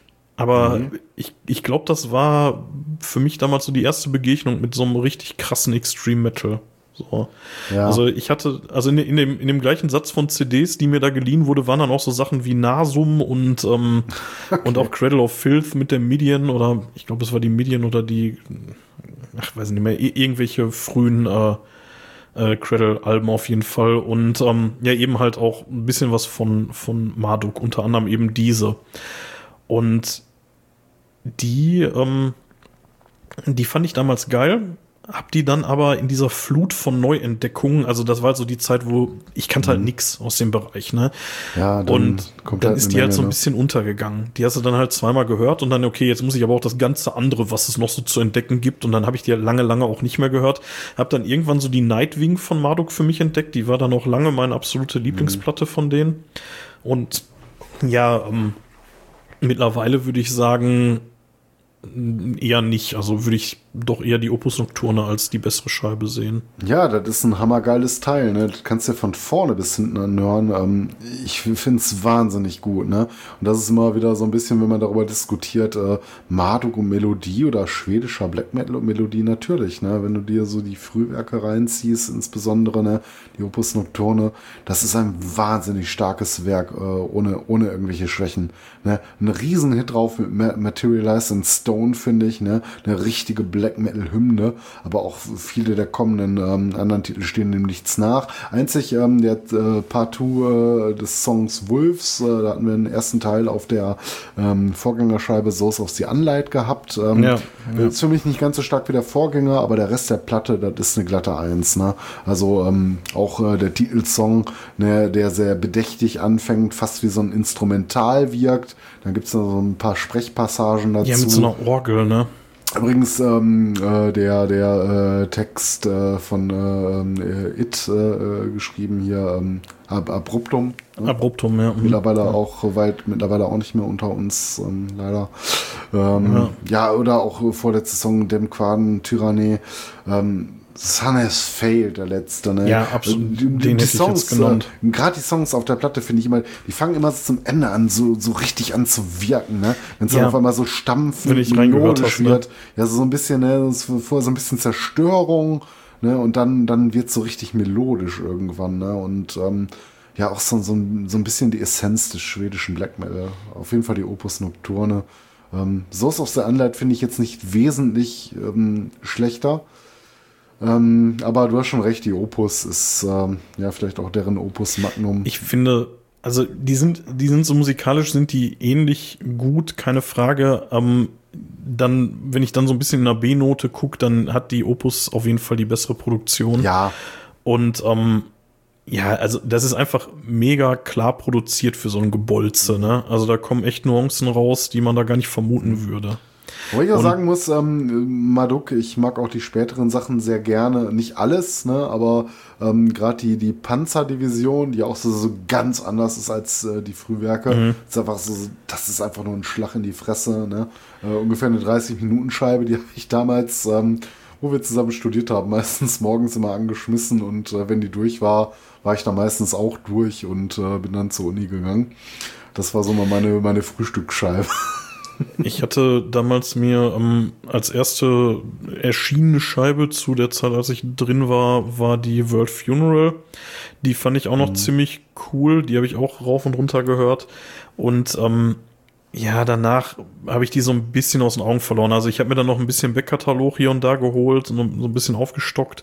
Ich habe auch von den neueren Sachen, also ne, ich weiß nicht, ob die Rom jetzt irgendwie neuer ist, also ist ja auch schon also wieder ewig Ja, alt. 2000er, ne? Ich meine, die, die Heaven ja. Shall Burn wird nur mit, glaube ich, äh, was kann die ja, aus, 97, 96, irgendwie sowas, ähm, ja. noch so in die Frühphase vielleicht noch mit reinfallen keine Ahnung. Aber, aber, ich finde, die, die haben einen halt auch so ein bisschen ersoffen in Releases irgendwann. Also die haben halt wirklich regelmäßig was rausgebracht und es war auch alles nicht schlecht, keine Frage. Aber das war mir dann irgendwie zu viel. Also dafür, dass ich jetzt nicht so der mega Hardcore-Marduk-Fan bin, war mhm. mir das einfach zu viel. Da ja, bin ich dann so ein bisschen alles, raus gewesen. Ähm, durchgehend aus einem Stein gemeißelt. Ne? Die haben schon so ihre Phasen äh, vereinzelt. Ähm, ich weiß nicht, ob es nur den Sängerwechseln geschuldet ist. Keine Ahnung, aber ich finde die Opus ja, schon so mein, mein Lieblings-Marduk-Album. Ja, ja, doch, würde ich, würde ich, glaube ich, mittlerweile auch so unterschreiben. Also wie gesagt, die Nightwing, die mag ich auch noch echt extrem gerne. Aber ja, doch, würde ich auch so sehen. Ja, jetzt ziehe ich die Zügel an. Ja, wo landen wir? Ja, jetzt, jetzt landen wir da, wo es jetzt wirklich ähm, gleich nicht mehr so ganz gesellschaftsfähig ist. Jetzt landen wir nämlich bei Cradle of Filth. wir hatten von deinem Backpatch mit Immortal, jetzt haben wir meinen aktuellen Backpatch mit Cradle. ähm, ja, eine äh, britische Band, ne? Also wir sind nicht zurück nach Norwegen, kommen wir auch heute so nicht mehr. Ähm, ja, äh, kommen aus England, äh, Suffolk, an der Ostküste gelegen. Äh, eine Band, die die Gemüter spalten wird. Ne? War das mal jemals Black Metal? Ist das Black Metal? Ich muss sagen, ja, klar. In den Anfängen ja, auf jeden die Fall. Principle of Evil Made Flesh auf jeden Fall. Ja, es ist schon ein relativ äh, rohes Werk, ne? Ähm, trotzdem ja. immer noch relativ melodiös. Äh, ich bin auch stolzer Besitzer einer zumindest äh, des Re-Releases erschienenen Total Fucking Darkness Demos, wo auch sehr schöne Frühversionen einiger Songs drauf sind. Ähm, also Cradle ist so eine Band für mich ähm, einer meiner absoluten Lieblingsbands geworden. Ähm, wir unterscheiden es, glaube ich, so ein bisschen über die Phasen, die wir lieben. Ich glaube, für dich fängt die, die richtige große Liebe, mal abgesehen von dem Album, auf das wir uns sehr schnell einigen konnten, ein bisschen später an als ähm, äh, für mich, weil für mich war in der Mitte so ein bisschen die Luft raus. Das für dich Was ist denn die Mitte für dich? Ja, das, das ist schwer zu sagen. Das wäre auch was für eine Cradle-Folge. Ich muss sagen, ähm, die Cruelty nehme ich natürlich noch gerne mit, äh, wo schon viele ausgestiegen wären, äh, die die Frühphase sehr mochten. Die Medien ist ein unangefochtenes Meisterwerk, definitiv auch. Ja. Vielleicht so nach der Medien, würde ich sagen. Das ist so für mich die mittlere Schaffensphase. Aber, aber bin ich eigentlich voll bei dir, ne? Also erstmal sollten wir sagen, welches Album wir uns als exemplarisch rausgesucht haben. Das ist die Dusk and Her Embrace. Ja, und da muss ich sagen, das ist für mich eines der großartigsten Metal-Alben aller Zeiten. Ja, also das ähm, bin ich voll dabei. Würde ich mhm. genauso unterschreiben. Die war auch damals in diesem Schwung von CDs mit der Marduk und Nasum und so, da war die auch dabei mit der Medien und ähm, das war fantastisch. Also die, ähm, die Dusk and Her Embrace mit dem, mit der EP, die danach rausgekommen ist, die Vampire, Mhm. Oder ist sie davor rausgekommen? Ich glaub, nee, danach, nee, die, ne? die Vampire kam danach. Das war ja dieses ja. Problem dann ähm, mit dem äh, Labelwechsel, wo die dann nochmal so ein paar Sachen wiederverwertet ne? haben. Da mhm. war die Band überhaupt nicht mit glücklich, fanden die alle scheiße. Aber ähm, der Vampire muss man zugutehalten. Ich glaube, Danny Filz hat äh, auf Platte nie besser geklungen. Ne? Also das ja. ist ja in seiner also, absoluten Prime. Also das kriegst du gesanglich in die ganzen Versionen nicht getoppt. Das sind die besten Versionen ihrer Songs, die jemals rausgekommen sind von Cradle sind auf der Vampire. Aber als Album ähm, die Dusk ohne Frage eines der großartigsten Metal-Alben ja. aller Zeiten, meiner ich Meinung finde, nach. Ich finde, man sollte die beiden nicht so auseinandernehmen. Also die gehören für mich so ein bisschen zusammen. Und ähm, die Dusk into Embrace, absoluter Lieblingssong bis heute, ist äh, A Gothic Romance, Red Roses for the Devil's Horn. Mm, ja. Großartig, könnte ich immer noch, da kriege ich Gänsehaut, wenn ich den anschmeiß. Den finde ich so geil. Wenn ich die ersten Töne da höre, dann, dann wird mir anders. Also hier fällt es mir sehr schwer, einen Lieblingssong rauszupicken, weil ich die ganze Scheibe so großartig finde. Ich meine, einfach so Dinger hier wie Heaven Torn Ascianda, Funeral in Carpathia. Ja. Also es ja. ist einfach ein Hitfeuerwerk ohne Gleichen. Ne? Das ähm, ja. hast du so in der Form nicht mehr bekommen können, glaube ich. Und, ne? und dann auf der, ähm, auf der Vampire ist ja dann hier um, ähm, The Forest Whispers My Name mm, auch mhm. drauf nochmal. Ne? Großartig, ja. Und das ist so ein bockstarker Song. Ne? Also keine Ahnung, also ja, man, man muss schon so ein bisschen dieses, also man muss Danny Filth ertragen können, mhm. so sein, sein Gesangsstil. Und ähm, man muss mit diesem doch hochmelodischen Klimbim, der da so oben drauf getürmt ist auf den, auf den lupenreinen Black Metal, muss man ja. auch klarkommen. Aber dann ist das wirklich echt guter guter Stoff. Ja, also ich meine so, man wird natürlich mit solchen Kommentaren jetzt auch keine neuen Cradle-Fans ähm, generieren können, glaube ich. Ich meine, du musst ja generell glaube ich, auf die Sachen irgendwie stehen. Ne? Ähm, diese ganze Gothic-Schiene hat sich ja eigentlich schon stilistisch auch schon beim ersten Full-Length-Album äh, eingependelt mit der Principle, die natürlich sehr roh klingt, teilweise noch ja. so an, ich will nicht sagen an Demo-Zeiten erinnert, das ist schon nochmal eine etwas andere Nummer, aber ähm, allein mit den Artworks, äh, die wir mit den letzten Scheiben so ein bisschen jetzt und, äh, ja, Ausnahmen äh, äh, ja, wegfallen lassen, ne? ähm, es wirkt schon sehr äh, schwarzromantisch, ne? wenn, wenn du das so anschaust mit dieser, ja gut, äh, die Vampire waren immer präsent in äh, Cradle Texten, in, äh, in deren Artworks, aber das ist schon natürlich etwas klischeehaft, was man da findet. Ähm, gleichzeitig muss ich sagen, dass ich ähm, selten von Bands so begeistert bin von Artworks. Gerade so ob der Thematik, äh, die Erotik, die sie da reinbringen. Ne? Das äh, spricht mich immer sehr an.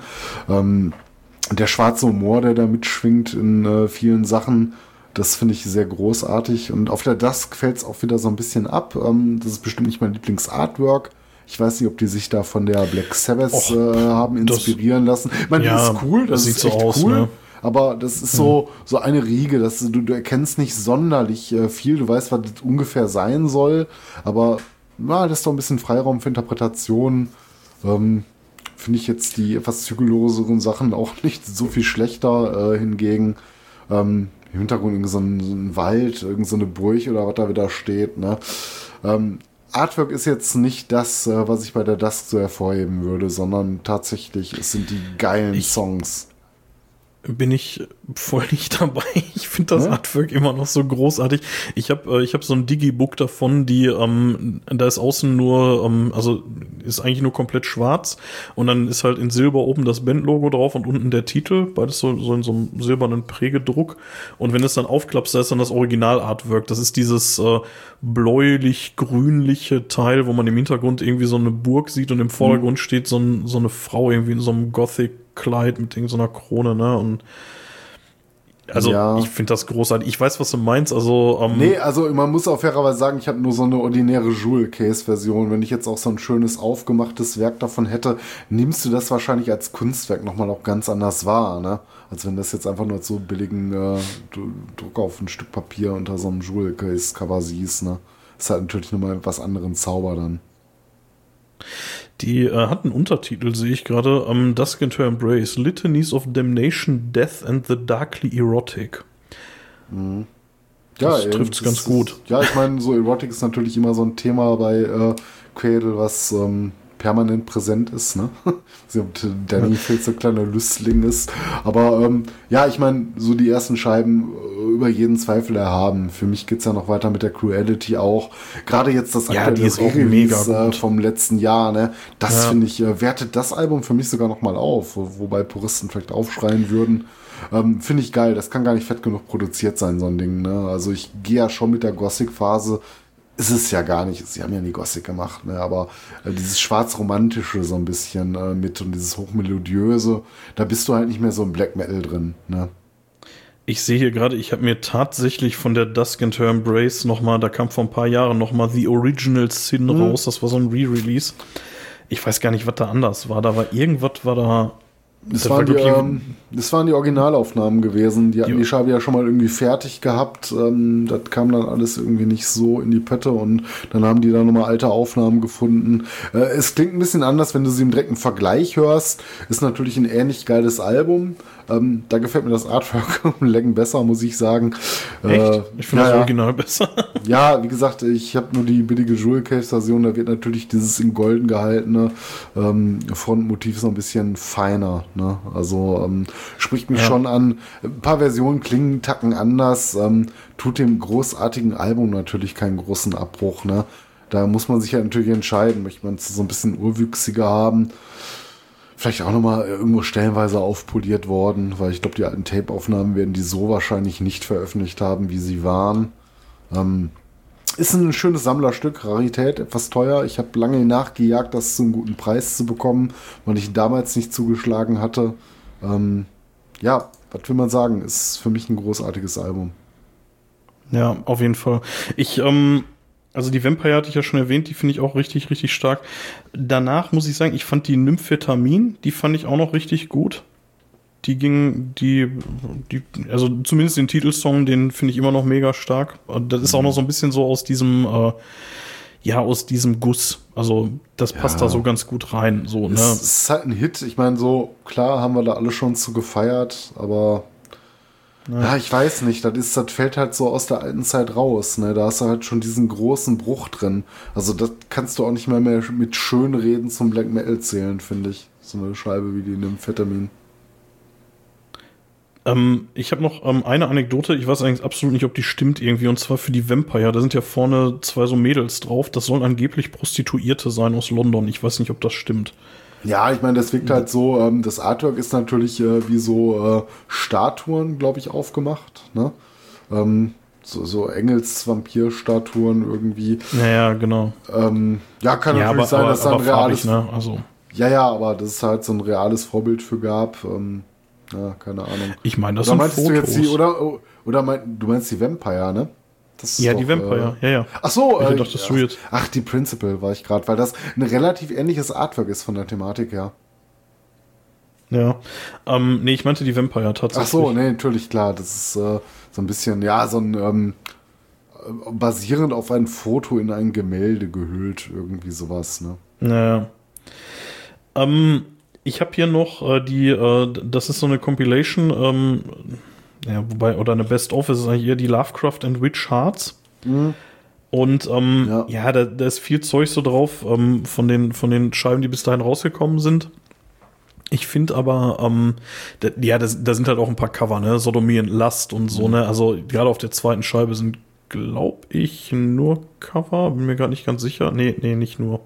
Aber, aber viele.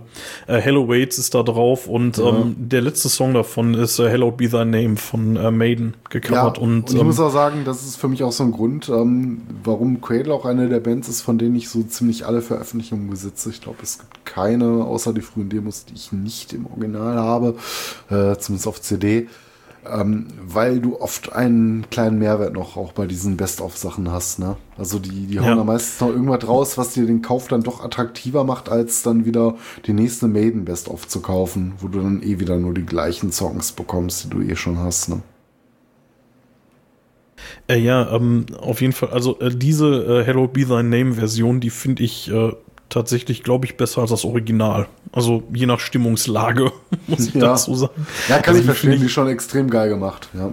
Ja, ja ähm, Cradle of Filth. Ähm, du hattest die äh, Cruelty and the Beast erwähnt, die natürlich auch ein bockstarkes Album ist. Und ähm, jetzt, mhm. jetzt Achtung, jetzt kommt hier der Brückenbauer aus der Hölle. Weißt du, wovon die handelt? Die äh, Cruelty and the Beast, die ist nämlich ein Konzeptalbum. Ja. Und die handelt von der, von der Blutgräfin Elisabeth Bathory. Oder Bethany. Genau, deswegen muss man auch sagen, ähm, wir haben ja nicht nach Plätzen oder nach Rängen sortiert. Es ging nur ein bisschen so um Historie und so ein persönliches Gefühl von Einordnung, in welcher äh, Reihenfolge wir jetzt welche Band dran nehmen. Wir haben viele Bands nicht genannt, das möchte ich an der Stelle auch nochmal äh, erwähnen, äh, die wahrscheinlich in späteren Folgen nochmal ähm, von uns besprochen werden oder auch nicht. Es mag sich da keiner auf den Schlips getreten fühlen, aber ähm, du kannst halt nicht alles besprechen. Ne? Für ja. den einen ist eine andere Platte halt viel wichtiger oder so. Mir fällt auch noch eine Menge ein, die wir nicht benannt haben, die wir vielleicht bald mal besprechen werden. Aber zurück zum Brückenschlag. Ähm, wir hatten Bassery genannt und warum haben wir die jetzt am Ende gepackt, obwohl die eigentlich historisch so viel früher dran waren? Äh, für mich der erste ja. Grund, ähm, eigentlich erste Welle, so mit ihren Anfängen musikalisch genau. immer, immer so ab, näher. Ab, ab, Anfang der 80er, ne? Spielen die ja, eine Rolle? Sehr früh dabei, ne? Ähm, ich weiß nicht, welche Einflüsse äh, Cotton, der äh, Frontmann oder eigentlicher Bandführer, könnte man sagen, ähm, äh, musikalisch hatte. Ich glaube, er hat ja mal abgestritten, Bands wie Venom gehört zu haben oder sie zumindest nur gekannt zu haben. Ne? Ähm, schwieriges Pflaster, aber die gehören eigentlich, äh, glaube ich, ob ihrer Zeit, wo sie dran waren mit ihren Alben, nicht zur ersten Welle, äh, nicht zur zweiten Welle, sondern sind in der ersten Welle zu verorten. Und ähm, aber musikalisch so nah dran an der zweiten, mit dem, was sie geschaffen haben, viele Jahre bevor Mayhem auf die Idee kam, diese Art von Musik zu spielen oder äh, Blaze in the Northern Sky erschien. Und deswegen widmen wir jetzt äh, die nächsten Minuten nochmal ähm, der Gräfin Bassery. Ja, genau. Ähm, wir hatten uns auch da ein exemplarisches Album rausgesucht. Welches ist das denn? Ja, ähm, wir hatten uns sehr schnell auf äh, Under the Sign of the Black Mark geeinigt, aus genau. zwei der Gründen. Einmal, weil es äh, noch so ein bisschen dieses satanische Thema, ähm, dieses sehr Black Metal-lastige Thema betrifft. Und äh, zum Zweiten, weil es so unheimlich gut ist. Ne? Das ist ja, ähm, ja. ein Ding, das kam, äh, äh, wann kam es raus? Hast du gerade das veröffentlicht? Datum parat? Boah, nee. Ich hab's nicht. Müsste irgendwie so 89, nee, irgendwie, nee, früher müsste es gewesen sein. 6, 87, ich, 88. Ich google es eben. Ja, google es mal eben. Das habe ich jetzt gerade leider nicht äh, auf dem Schirm. Auf jeden Fall äh, the Sign of the Black Mark. Man hätte auch noch vorher sagen können, finde ich, The Return, das Vorgängeralbum. Da bin ich mir ziemlich sicher, das muss so 86, 85 rausgekommen 87. sein. 87. 87, ja, ungefähr Sieben. da. Ne? Ja. Ähm, The Return auch noch sehr geil und auch ein Album, was ich ähm, trotz der ganzen Frühphase und äh, äh, worüber wir über die erste Welle gesprochen haben, doch schon stark dem Black Metal äh, zuordnen würde. Ne? Aber Under the Sun of the Black Mark irgendwie auch so das Black Metal Opus Magnum der Band. Ähm, vielleicht qualitativ besser und für viele äh, noch äh, leichter zu handeln. Die ähm, erste Wikinger-Trilogie, weil danach schwang das Thema ja um ähm, von, äh, sagen wir, satanischen Themen oder ja, Rock'n'Roll-Themen. Kann man nehmen, wie man will, ne? Muss die Texte ja. lesen, verstehen, deuten für sich. Ähm, er wird auf jeden Fall Rockmusik gehört haben. Auf jeden Fall die Wikinger-Trilogie finde ich thematisch so ein bisschen davon abzugrenzen. Ich finde es schwer zu sagen, ob man jetzt so ein Album wie 88 hier, Bloodfire Death, Hammerheart 1990, unbestritten eines der besten, wenn nicht das beste Album von Bassery, da jetzt reinnehmen kann. Es hat natürlich noch einige Black Metal-Elemente und Black Metal ist sehr vielschichtig, aber es ist zum einen ähm, eine neue Phase, die sie da begründet haben, die sicherlich auch viele Black Metal-Bands mit inspiriert haben wird aber auch ähm, so viel anders als die Frühwerke. Aber was gefällt uns an, an das Sign so gut? Also, ich muss ja zu meiner Schande gestehen, dass Bathory in weiten Teilen an mir vorbeigegangen sind. Das ist so eine dieser Bands, die kenne ich gefühlt von Anfang an, hab da auch immer irgendwie so ein, zwei Songs im Ohr, allerdings tatsächlich auch nicht aus dieser Phase, über die wir hier reden. Ähm, man muss ja dazu sagen, die haben ja nicht nur den Black Metal erfunden, hahaha. Ähm, mhm. also auch den ist ein bisschen, bisschen viel, ein bisschen viel, viel äh, der Lorbeeren, aber eben auch diesen Viking, Viking äh, Pagan Metal haben sie dann nachher mit der äh, mit der Hammerheart und der, ähm, na wie hieß die andere? Ähm, die Bloodfire Death. Ja, Bloodfire Death. Ja, mhm. ja, genau, Bloodfire Death, genau. Ja, ich weiß gar nicht, ob das so viele Lorbeeren sind. Ich finde, Bessery war eine der ersten Bands, also die halt in der ersten Welle stattgefunden haben, die aber schon relativ früh die Musik auch gespielt haben, wie sie heute ist. Das hast du ja sonst nicht so. Sonst hast du Bands so, teilweise die mal so genannt werden als relevant wie Sodom, vielleicht mit ihrem Erstlingswerk, wo du ähm, ja mit viel Wohlwollen Black Metal ähm, Trademarks findest. Ne? Ähm, aber Bessery waren schon sehr früh mit der äh, The Return auch schon dabei, aus dem Jahre 85. Ne? Ja, Musik zu machen, die schon sehr der zweiten Welle äh, entgegenschwappt und das mal so fast ähm, acht Jahre früher. Ne?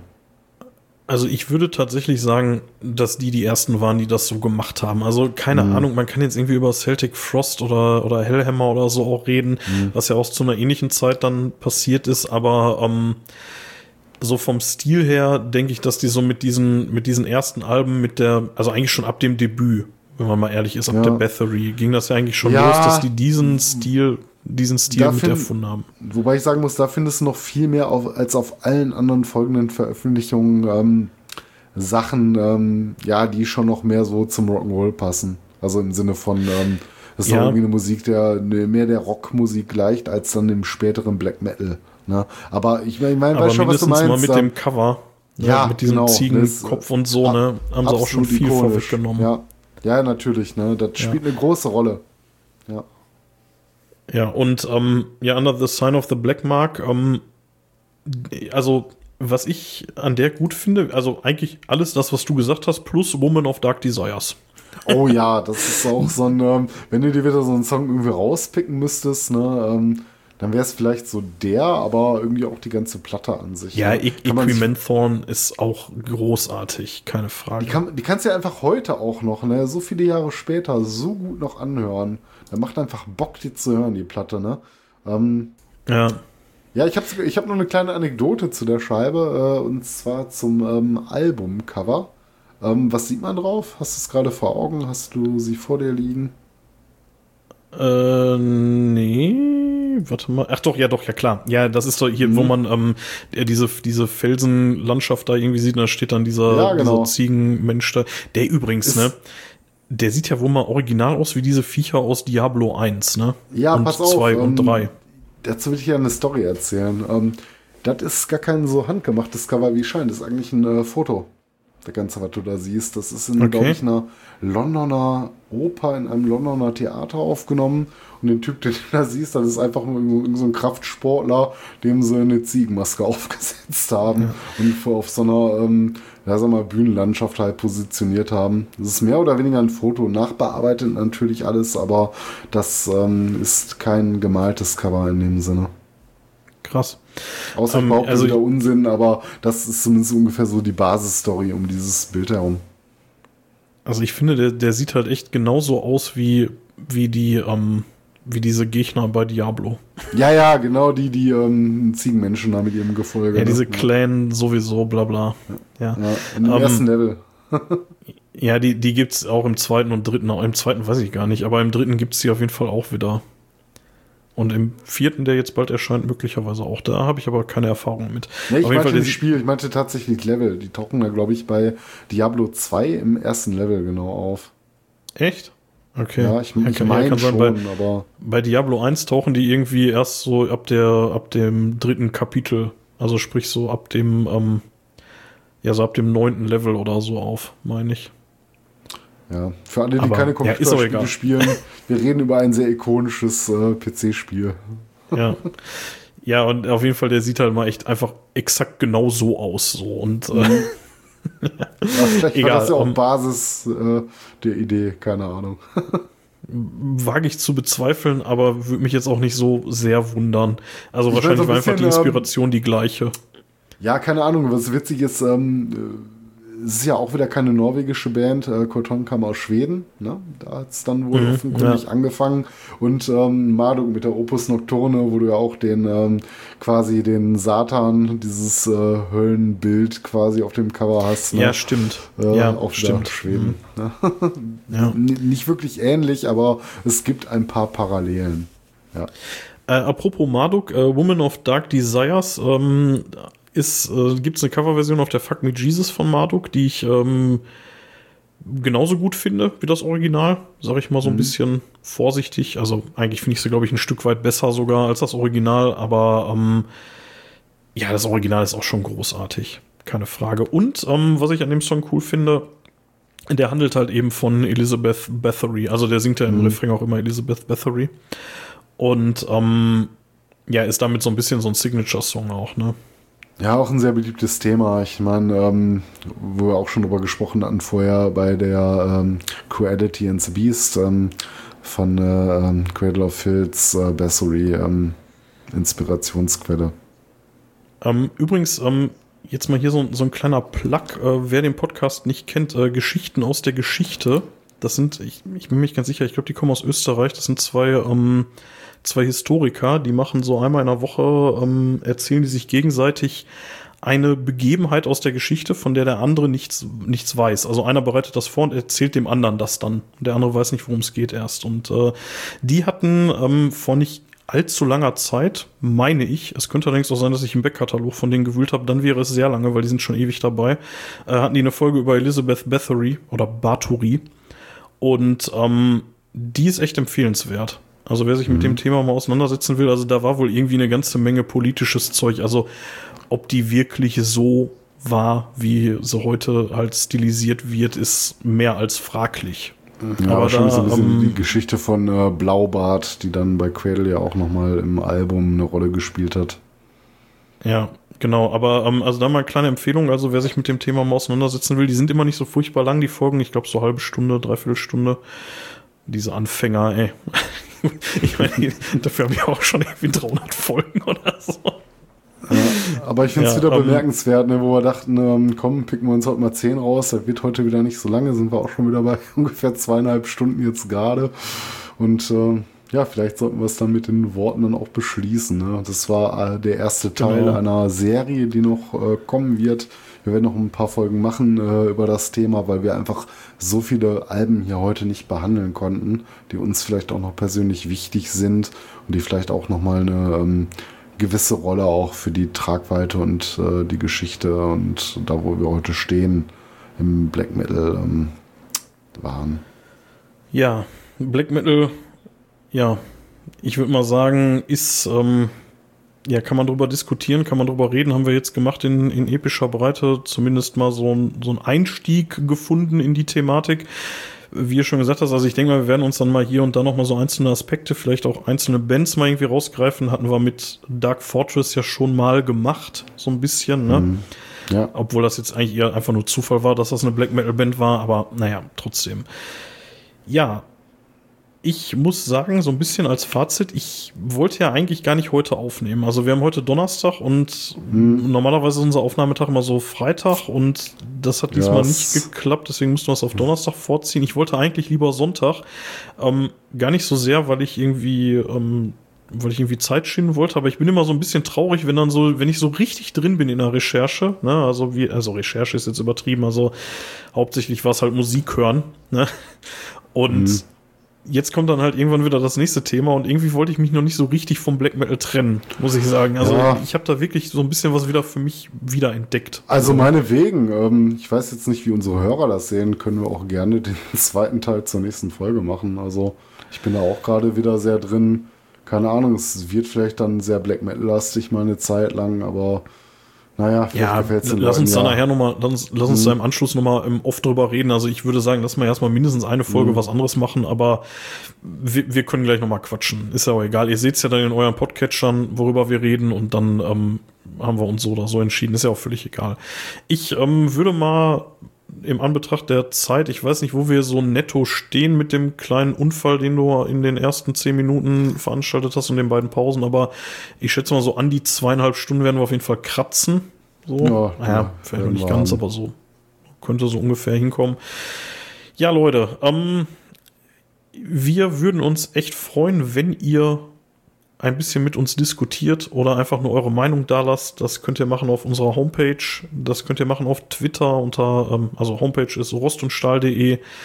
Twitter ist ähm, Rost und Stahl bei ähm, Instagram. Instagram ist immer so ein bisschen schwierig. Ich würde da gerne mehr machen, aber wir sind ein Audio-Podcast, also hat Podcast so an sich. Und mir fällt es immer schwer, da irgendwelche Bilder zu posten. Also teilweise habe ich dann auch einfach ein bisschen Muffe, dass ich da gegen irgendwelche Urheberrechte verstoße oder so. ich Ja, würde ist da gerne mehr machen. mit äh, so modernen Sachen auch äh, wie mein Instagram fällt da natürlich rein, wie äh, TikTok und sowas. Was willst du da groß an Ja. Content machen? Muss halt Videos Ja, das, das ist halt einfach schwierig, aber ich, wird, ne? also wenn immer ich was hab, dann poste ich das da auch und äh, unter Rost unterstrich und unterstrich Stahl. Da könnt ihr auch gerne ähm, mit uns in Kontakt treten. Ansonsten bei Mastodon natürlich gerne at rost und Stahl at metalhead.club. Und ja, ich glaube, das war's, oder? Ach ja, ihr, ihr könnt uns noch ein bisschen was in den Hut werfen bei Steady. Dazu findet ihr die Infos auf der Homepage. Genau, Ja, gebt Mathis. uns euer Gold und Silber. Ja, genau. Und ja, verlassen wir so nach und nach die black metallischen Gefilde. Und ja, war, war schön mal wieder da so tief einzutauchen. Das, das ist echt eine coole Sache. Das, das genieße ich echt an dem Projekt hier, dass man sich mal einfach mal so eine Woche oder zwei mal mit so einem Thema so richtig auseinandersetzen kann. So, gerade wenn es dann so ist wie jetzt, wo man dann einfach äh, mehr so passiv sich damit auseinandersetzt. Also irgendwie so, Ja, so Herr der Ringe äh, dann irgendwie recherchieren war schon echt brutal hart. Ey, Kuten recherchieren war brutal hart. Das ist hier ja jetzt mehr so, man hört um, mal. Ne? äh, um Musik hören, ne? ein paar Minuten mal nachlesen und äh, man hört halt primär ist natürlich ein Unterschied in der Vorbereitung. Das macht natürlich Spaß. Ja, aber was, was ich daran so genieße, ist, ich habe halt ein Ziel beim Musik hören. Hört sich ein bisschen doof an, aber Mhm. ähm, ich brauche nicht groß Entscheidungen treffen. So, ich sag halt, wir nehmen am Donnerstag auf und deswegen höre ich jetzt mal, was haben wir auf der Liste. So, und dann höre ich halt Black Metal. So, dann brauche ich mir halt nicht überlegen, habe ich heute irgendwie mehr Bock auf, keine Ahnung, Manowar oder irgendwas anderes so, keine Ahnung, Enslaved. Ja, Ja, du erinnerst mich Sinne gerade wieder an Metal, Sheldon, äh, Sheldon Cooper aus der Big Bang Theory Folge, wo er dann seine täglichen Nonsensentscheidungen gewürfelt hat. Was so eine unglaublich gute Ja. Idee war. Ja, aber ich, ich meine, ist ja auch tatsächlich so, Entscheidungen sind ja auch anstrengend, ne? Und ähm, ich, ja, und de deswegen genieße ich das irgendwie einfach so, wenn man dann so ein Ziel hat, irgendwie so und so sagt, so, ja, ich, ich brauche gar nicht groß überlegen, irgendwie, jetzt ist Immortal angesagt. Soll ich mal einfach drei Immortal-Alben. Ja, ich weiß, was du meinst. Ne? In der Fülle ist man manchmal überschlagen und wenn du wirklich gerade weißt, wofür du was hörst, so, ne, dann bist du mal wieder gewillt, irgendwo reinzuhören, wo du lange nicht ähm, drauf gekommen bist. Ne? Ja. So, und dann denkst du wieder alte Genau. Platten neu oder Platten, die du nie so richtig gehört hast. Das war mir auf jeden Fall ein Vergnügen. Ja, also ich meine, wir werden ähnliches wahrscheinlich wieder haben, wenn wir so Richtung Jahresende steuern und ähm, wieder so unsere Top 10 des Jahres dann wieder vorstellen werden. Dann wird es auch wieder ähnlich sein, weil dann, dann lässt man das Jahr nochmal so Revue passieren und äh, hört sich dann vielleicht nochmal so durch das eine oder andere durch. Und also da war das schon ähnlich, aber jetzt ist es halt einfach mal Black Metal. Ja, tretet mit uns in Kontakt, diskutiert mit uns, gebt uns Vorschläge. Mathis, ich bin fertig. Ich bin ein bisschen heiser, tatsächlich. Wie sieht's bei dir aus? Nee, heiser bin ich nicht, ähm, aber müde und dann würde ich sagen, Carpe Noctem. Ja, und Metal Off.